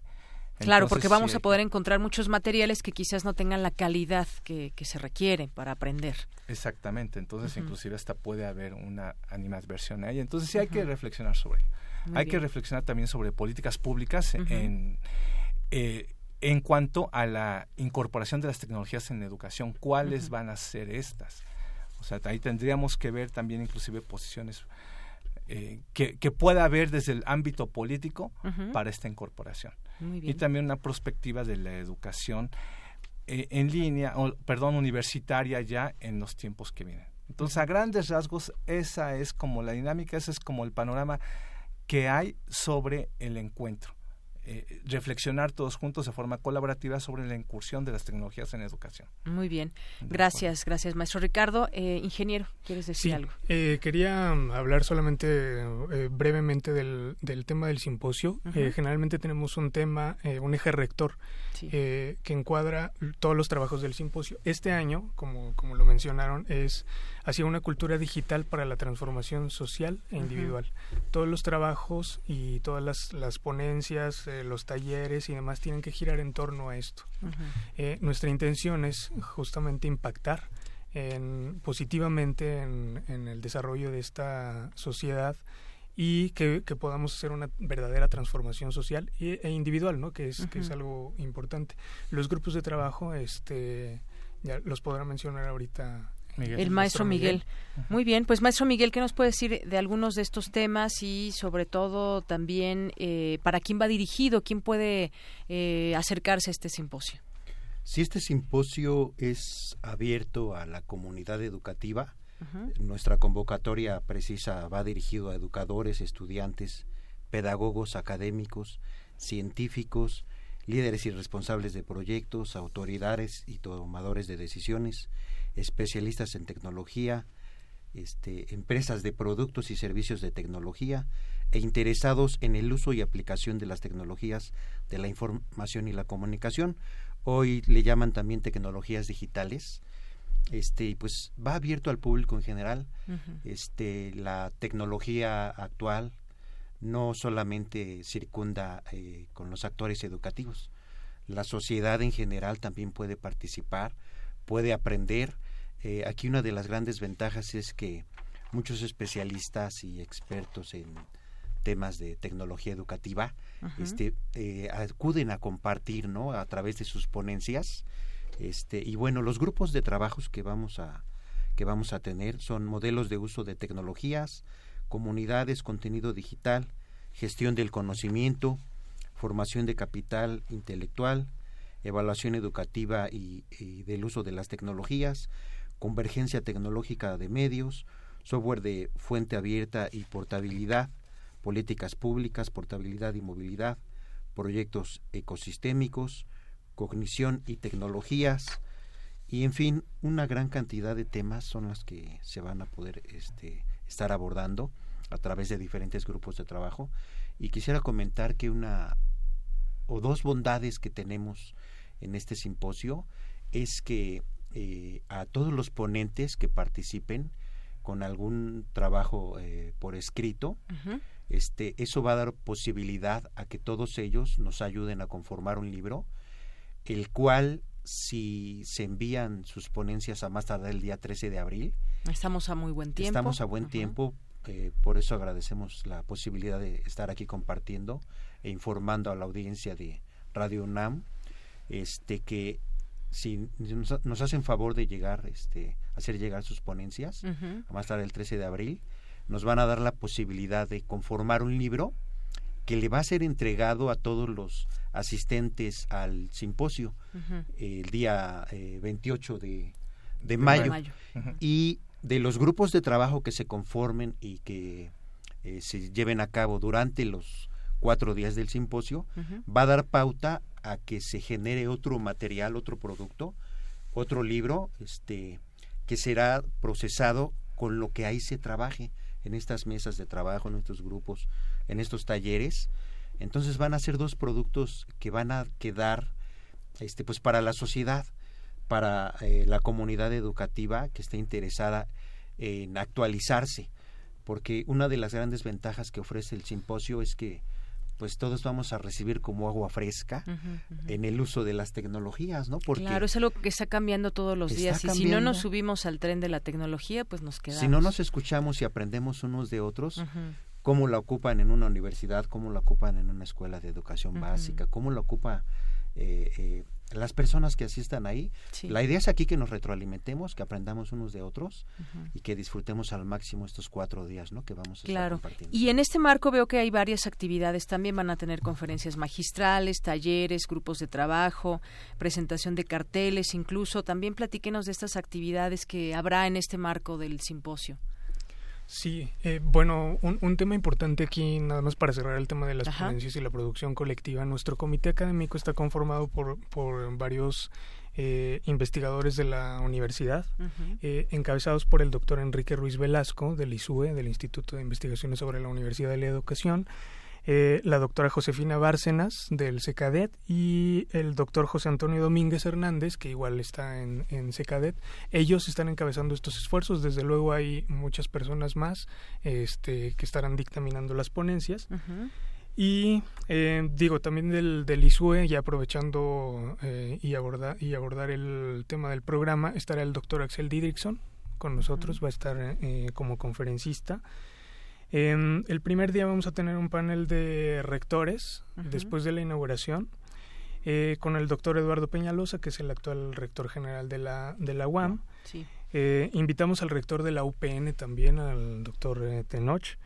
el rector de la UNIR, el de la Universidad Internacional de La Rioja, que ha hecho un trabajo impresionante en los últimos años en temas de educación en línea, David Mejía, que también está muy vinculado a la universidad, a, la UNAM y el doctor Francisco Cervantes, que es el coordinador de CUAED actualmente, ha sido rector de la, de la Universidad Nacional Abierta y a Distancia, y entre otras cosas que... Pues ni más ni menos tienen a todos estos eh, personajes ligados a, la, a la educación. Repitamos el nombre del simposio para que la gente que nos esté escuchando pues se pueda interesar. Es el Simposio Internacional de TIC en la Educación SOMESE 2018 hacia una cultura digital para la transformación individual y social. Me gustaría también que repitiéramos las vías para que la gente se pueda comunicar y se pueda inscribir y pueda acudir estos días del 27 al 30 de mayo, dijimos, ¿verdad? Exactamente. Sí, pues les pedimos que en internet eh, pongan ahí en el en el navegador somese.org.mx. Somese se escribe S-O-M-E-C-E.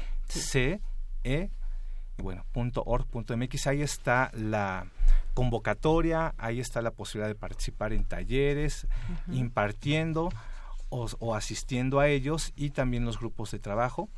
Eh, como decía, esto se va a realizar en la UAM Xochimilco. UAM Xochimilco. Muy bien. Entonces ahí pues van a tener toda la información para poder asistir. Y aquí me muestras un libro. Quiero, quiero dejarles, eh, les trajimos un regalo. Este es un libro eh, que se editó en 2009, es de los 25 años de la informática educativa en México.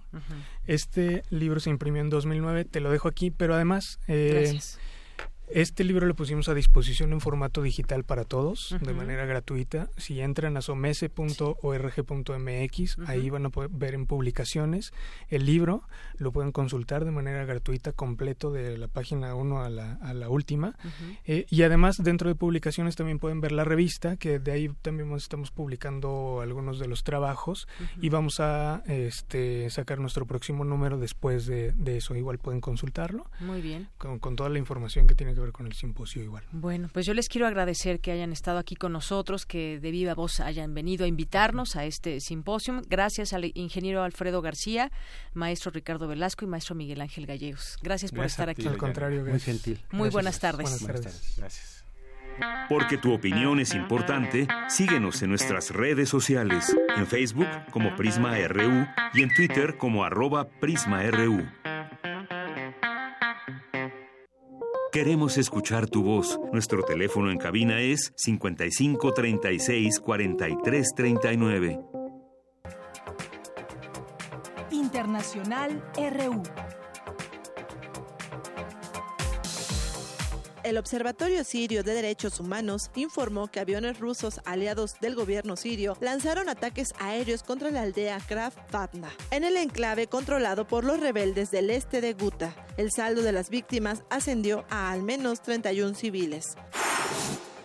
El ministro de Exteriores británico Boris Johnson afirmó que es muy probable que el propio presidente ruso Vladimir Putin tomara la decisión de utilizar una toxina nerviosa de uso militar para envenenar al exagente ruso Sergei Skripal y a su hija en suelo inglés. Nuestra disputa es con el Kremlin de Putin y con su decisión y creemos que parece de forma abrumadora que fue su elección utilizar un agente nervioso en las calles del Reino Unido, en las calles de Europa, por primera vez desde la Segunda Guerra Mundial.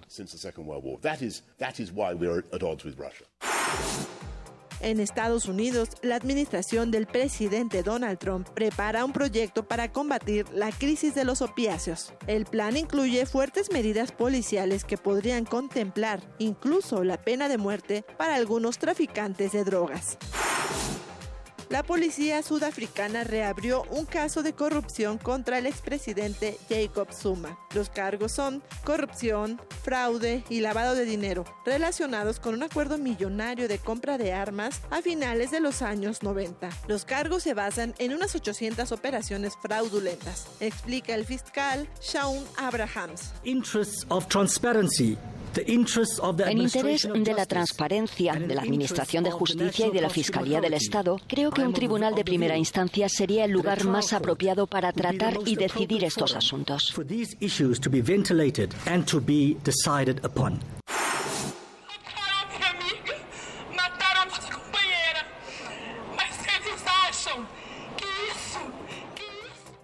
Intensas manifestaciones en Río de Janeiro por el asesinato de Mariel Franco, la concejala izquierdista y activista de derechos humanos, quien fue un símbolo de la lucha de las mujeres negras brasileñas contra el racismo, el machismo y la violencia policial, antes de ser ejecutada a tiros mientras viajaba en coche la noche del miércoles a los 38 años de edad habla una de las manifestantes. Están intentando acallar nuestras voces, las voces de todas las mujeres negras de este país. Es un gran dolor y también una gran indignación. No pueden hacernos esto.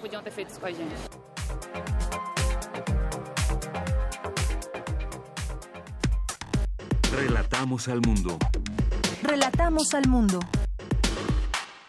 Continuamos dos de la tarde con 37 minutos. Es momento de irnos a la cantera RU con mi compañera Virginia Sánchez, que hoy nos presenta a Andrés Arroyo Allín, egresado de la carrera de Literatura Intercultural de la Escuela Nacional de Estudios eh, Profesionales Morelia. Adelante.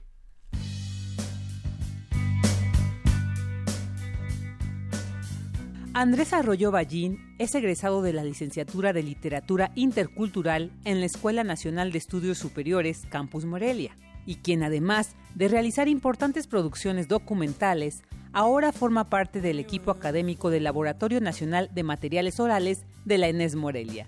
Conozcamos más sobre este talentoso y cinéfilo universitario.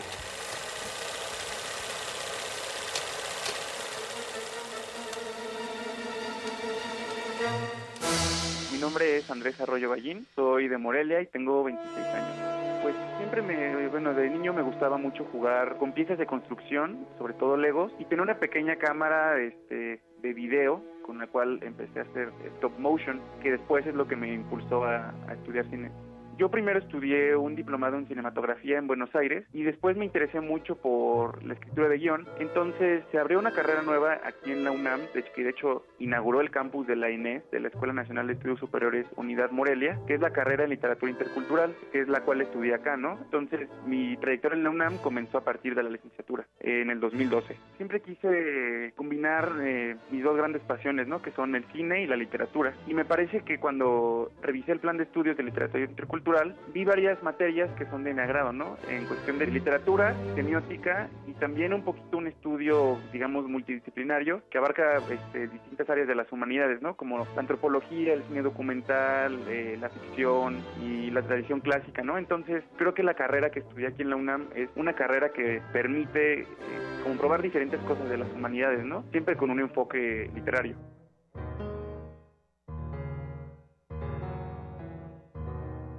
Las producciones documentales que he realizado, las he realizado con dos de quienes fueron mis profesores en la, en la licenciatura, el doctor Santiago Cortés Hernández y la doctora Berenice Araceli Granados Vázquez, quienes tienen un laboratorio este, nacional, ¿no? Que se llama el Laboratorio Nacional de Materiales Orales, en el cual ya trabajo. Y bueno, el último proyecto que realizamos es una serie de televisión, de corte documental, sobre la ruta de Hernán Cortés, ¿no? Entonces, estamos realizando esta serie de televisión en la que buscamos, eh, pues, exponer los distintos materiales orales que se producen en estas zonas que visitamos de la ruta Hernán Cortés, con las fuentes históricas, bibliográficas, arqueológicas y sobre todo eh, poniendo énfasis en todo lo que se cuenta en estos lugares. Pues el formar parte del laboratorio como técnico académico es, creo que es uno de los más grandes logros de vida que he tenido, porque es darle continuidad no solamente a mis estudios, sino a los proyectos de investigación en los que participé como estudiante y en los cuales ahora puedo estar coordinando en la, parte de, de video, ¿no?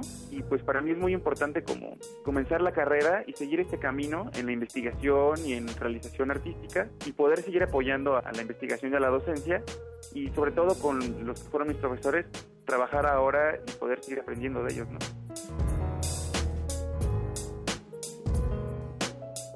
Pues mi tiempo libre lo ocupo la mayor parte del tiempo viendo cine, ¿no? Me gusta mucho ver cine, me gusta mucho leer novelas, sobre todo me gusta mucho la novela policíaca, como estas películas también de detectives tipo serie B. Y pues también la verdad es que soy muy, muy amiguero y me gusta mucho estar fuera de casa tomando fotos y pues sobre todo conviviendo, ¿no? Con la gente cercana a mí.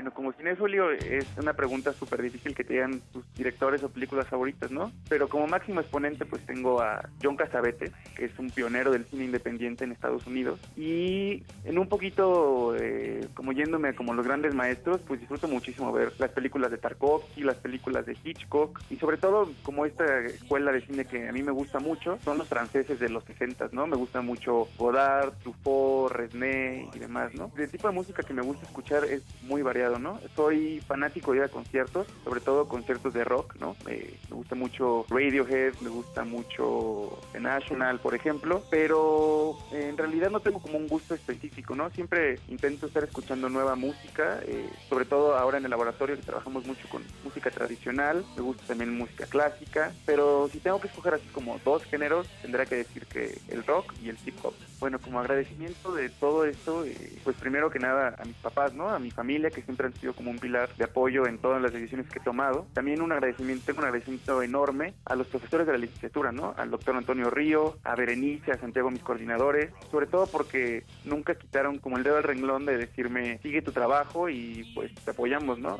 Y ahora justamente pues trabajo con ellos. ¿Qué le podría decir yo a los jóvenes estudiantes? Tiene un lado pesimista y un lado positivo, ¿no? El lado pesimista es que creo que ya no hay una carrera eh, fácil, ¿no? Ya no hay un rubro que no esté competido y no hay un, pues sí, o sea, no haya, no hay una profesión, digamos, que no sea difícil y que no esté saturada, ¿no? Entonces, qué mejor que tomar la decisión de estudiar y hacer una carrera que te apasione y destacar en ella, ¿no? Yo la verdad es que creo que es muy importante hacer lo que te gusta y sobre todo no limitar tus sueños y no limitar aquello que estás buscando, ¿no? Porque siempre hay obstáculos, eliges lo que elijas y qué mejor que esos obstáculos los puedas superar con el corazón, ¿no? O digamos, qué mejor que los obstáculos que te está poniendo la vida los voy a superando firme sobre la edición de lo que tú siempre quisiste. Para Radio UNAM, Rodrigo Aguilar y Virginia Sánchez. Relatamos al mundo. Relatamos al mundo. Melomanía RU.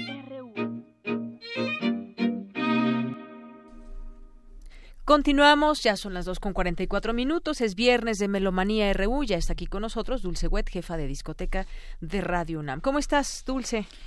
Pues con muchísimos invitaciones, información. Pues muchas informaciones, sí, mucha información, pero sobre todo pensaba en muchísimos espectáculos que se suceden, por algo se creó esto de escaparate después de nosotros, y siempre en Melomanía pues vamos un poco al paro eh, de alguna manera involucrados en también muy profundamente porque la música está en todas las artes escénicas. Entonces la música también está en la danza también está en el teatro. Claro. En fin, que hoy tenemos tres invitaciones. Empezar, ya ves que en la semana hicimos también invitaciones porque no nos dábamos abasto. Entonces, bueno, hoy empezaremos escuchando a uno de los barítonos, bueno, uno de los solistas más bien, barítono, Oscar Velázquez, que es solista, él encabeza a Don Pizarro en la ópera Fidelio de Beethoven. Esta es la única ópera de de Beethoven que compuso hacia 1805, aunque después sufrió varias modificaciones. Eh, esto es el programa 3 de la Orquesta Sinfónica Nacional. Está con su director titular, el maestro Carlos Miguel Prieto. Es eh, más o menos, eh, ya saben que todos los viernes a las 8, los domingos a las 12 y cuarto. Y él nos va a platicar un poco de esta Fidelio, es por la fidelidad. Se llama Fidelio o el amor conyugal, esta gran ópera Escuchemos lo que nos dice el barítono para que nos animemos a ir.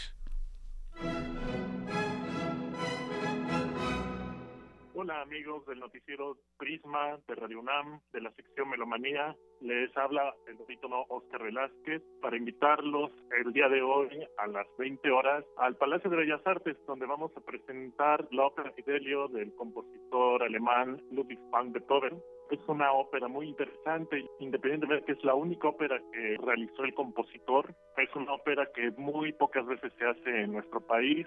Es muy interesante por el tema que trata, porque el trasfondo histórico,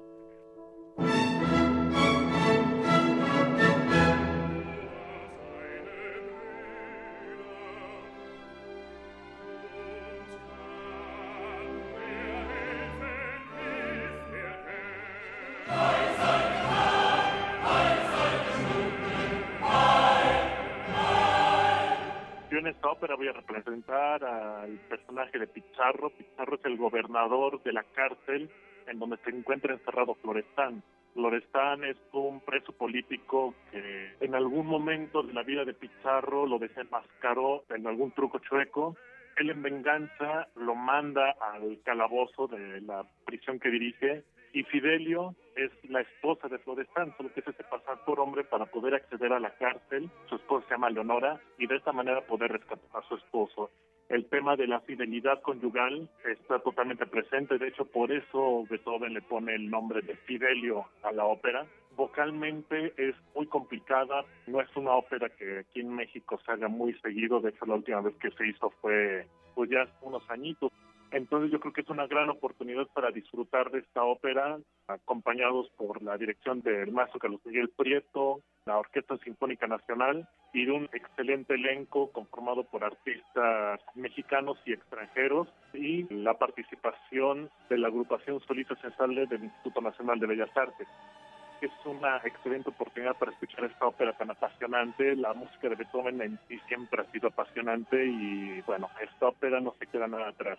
Por lo tanto, queridos amigos, los invito a que vayan a vernos el día de hoy a las 20 horas en el Palacio de Bellas Artes y el día domingo que hacemos la segunda función a las 12.15 del día. Lo van a disfrutar muchísimo, no falten e inviten a todos sus amigos.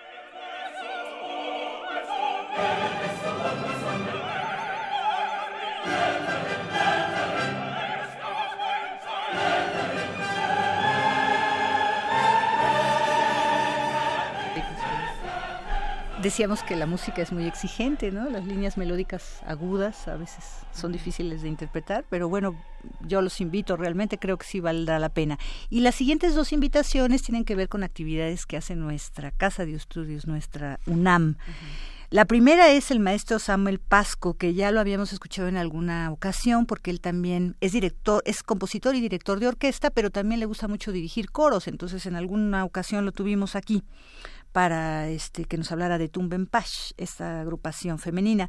Ahora es el nuevo director de la Orquesta Sinfónica, Stanislao Mejía, de la Facultad de Música de la UNAM. Ustedes recordarán, hasta el año pasado estuvo el maestro Sergio Cárdenas, ya con muchos años, y él nos invita a sus dos primeras presentaciones este 2018 son mañana tempranito. Escuchemos al maestro para que nos animemos. Si no podemos a las nueve, a las once de la mañana. Adelante.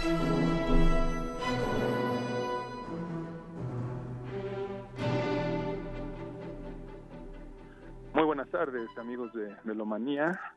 Soy Samuel Pasco, director de la Orquesta Sinfónica Estanislao Mejía, que es la Orquesta Sinfónica de la Facultad de Música de la UNAM.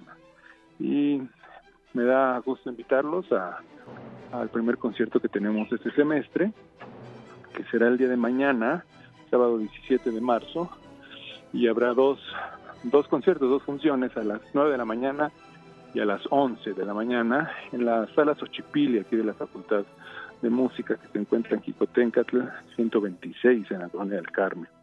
La entrada es libre y me dará mucho gusto verlos aquí. Vamos a tocar primero de Silvestre Revueltas, una parte de la obra Redes, una obra basada en el score cinematográfico de la película que lleva el mismo nombre. Y luego haremos la este, emocionante Sinfonía del Nuevo Mundo, Sinfonía número 9 de Borjak. Es un programa pues muy atractivo, hemos estado trabajando con mucho gusto esta primera parte del semestre para montar este programa. Tenemos una orquesta de 55, 60 jóvenes hemos estado trabajando eh, regularmente desde el principio del semestre. están cordialmente invitados y espero que tengan muy buena tarde.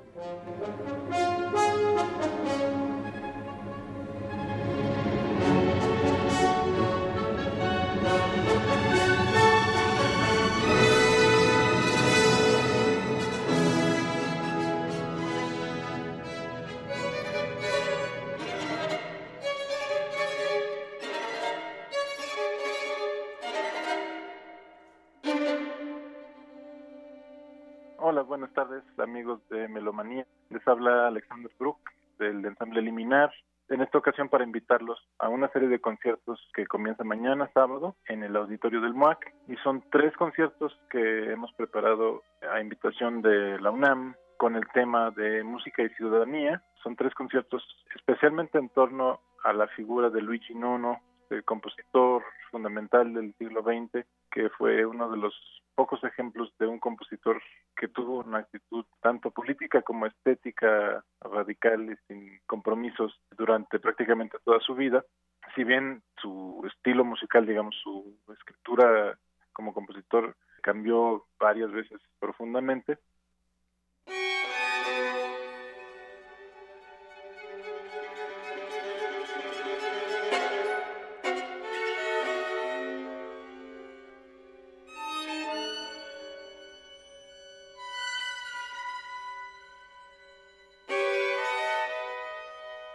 En este primer programa que se llama Sueños, vamos a ilustrar, digamos, la parte utópica del 68, las utopías tanto sonoras como sociales que ejemplifican autores como Helmut Lachenmann o como Christian Wolff, el mismo Nono, obviamente, o el ejemplo de Bruno Maderna con su Serenata para un satélite, que es más una utopía, digamos, de la humanidad queriendo alcanzar el cosmos. Ese programa lo presentamos mañana a las 12.30 en el auditorio del MUAC y estaremos anunciando próximamente las siguientes entregas que son en abril y mayo.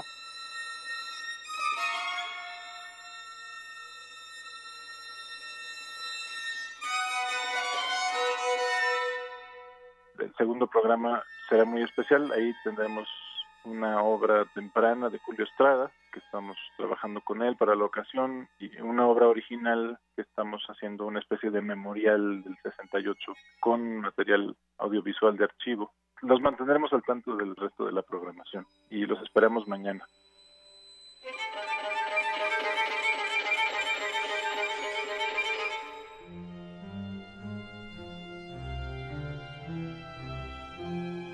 Aquí el contraste total. Eh, primero estábamos escuchando una obra de Luigi Nono precisamente, para dos violines, que, se, eh, que hay que caminar, soñar. Y ahorita estamos escuchando Stabat Mater Dolorosa, primera de las siete partes, doce partes, perdón, que, conforman eh, el, el, Stabat Mater de 1736, compuesto para soprano, alto, coro y orquesta, de Giovanni Battista Pergolesi. Pergolesi pues fue bien educado, de alguna manera tuvo oportunidad de escuchar en el conservatorio, compuso La Serva Padrona, una ópera cómica que fue una de sus más representativas, y esto se le atribuye a él. Murió de tuberculosis muy joven, más joven que Mozart, 10 años menos, a los 26 años, ¿no? Entonces, bueno, esta es una obra cumbre. Después, Stravinsky para Pulchilena usó un poco de esta de su música y, ha, habido muchos debates de musicólogos y todo, de que si es de Pergolesi o no. Pero pues ya viene Semana Santa, me pareció adecuado de alguna manera. Claro. Este, escuchen, escuchemos un poquito de esta, de esta música y después nos vamos a enlazar con música de Alexander von Zelinsky. Los dos son eh, efeméride de fallecimiento que recordamos hoy de Batista Pergolesi de 1736 y de Zemlinsky de 1942. Estamos escuchando el Scherzo de su sinfonía lírica. Sin duda la sinfonía lírica fue una de sus más este, poderosas obras. Eh, él fue muy amigo de Schoenberg, bueno, inclusive con el único que estudió fue con Schoenberg porque fue autodidacta, director también de tanto de, eh, o sea, de ópera, pero también de orquesta. Y él, al contrario de Schoenberg, también emigró a Estados Unidos este, en, en 1938 por el ascenso del nazismo, ¿no? Pero lo que te decía que a mí me llama la atención es que al contrario de Schoenberg, que con el sistema dodecafónico se dirige hacia una música cada vez menos tonal, como más ríspida, mucho más disonante con lo que es el serialismo. Él continúa en la tradición de Mahler. De hecho, esta sinfonía lírica es una sinfonía para soprano, barítono y orquesta. Estamos escuchando en el scherzo. Y qué buena explicación nos das de esta música también para entenderle. Pero para que lo escuchemos y sepamos por qué es importante, ¿no? Porque eh, y entonces continúa con esa tradición de líder sinfónico que tuvo Mahler, ¿no? Entonces como que continúa con esa tradición postromántica eh, escribiendo en un lenguaje mucho más accesible, ¿no? Para entonces los dejamos con un poquito de esta de esta música antes de despedirnos. Muy bien.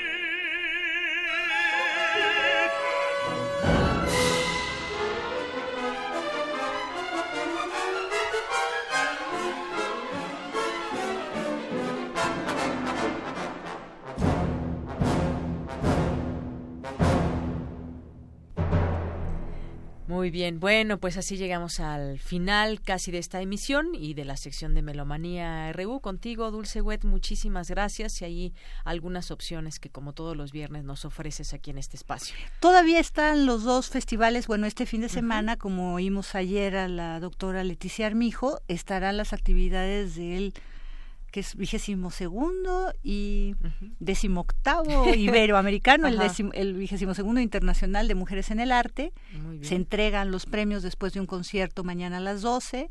El domingo es lo último de estas actividades en marzo, porque nuevamente vamos a tener actividades de este festival en noviembre de este año, ¿no? Y bueno, pues y, el Festival del Centro Histórico, te acordarás que cierra la próxima semana en el Zócalo con la novena de Beethoven, ya hablaremos de ello. Muy bien, pues muchas gracias Dulce y también, bueno, aquí nos decía un radio escucha que conoce la obra de Luigi Nono, le mandamos saludos. También nos preguntan por eh, Twitter de Radio UNAM acerca de la información del simposio que dábamos a conocer hace unos momentos. Bueno, pues ya está la información en nuestro Twitter de Prisma RU, en arroba Prisma RU.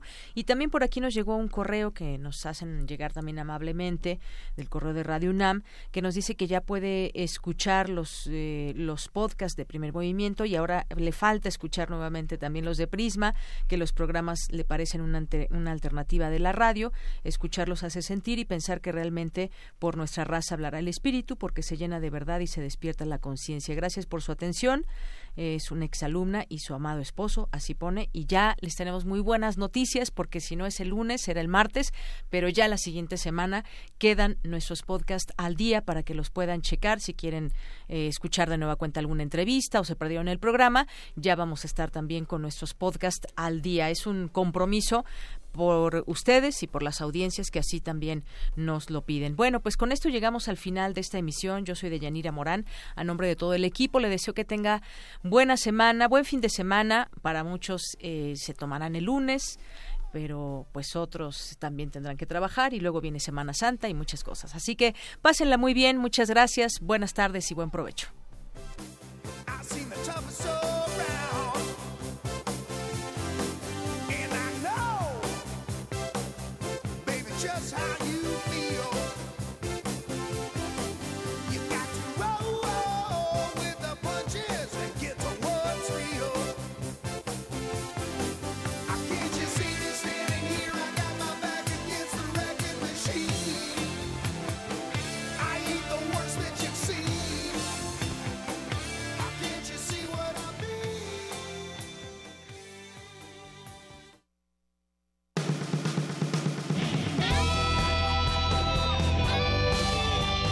Prisma RU. Relatamos al mundo.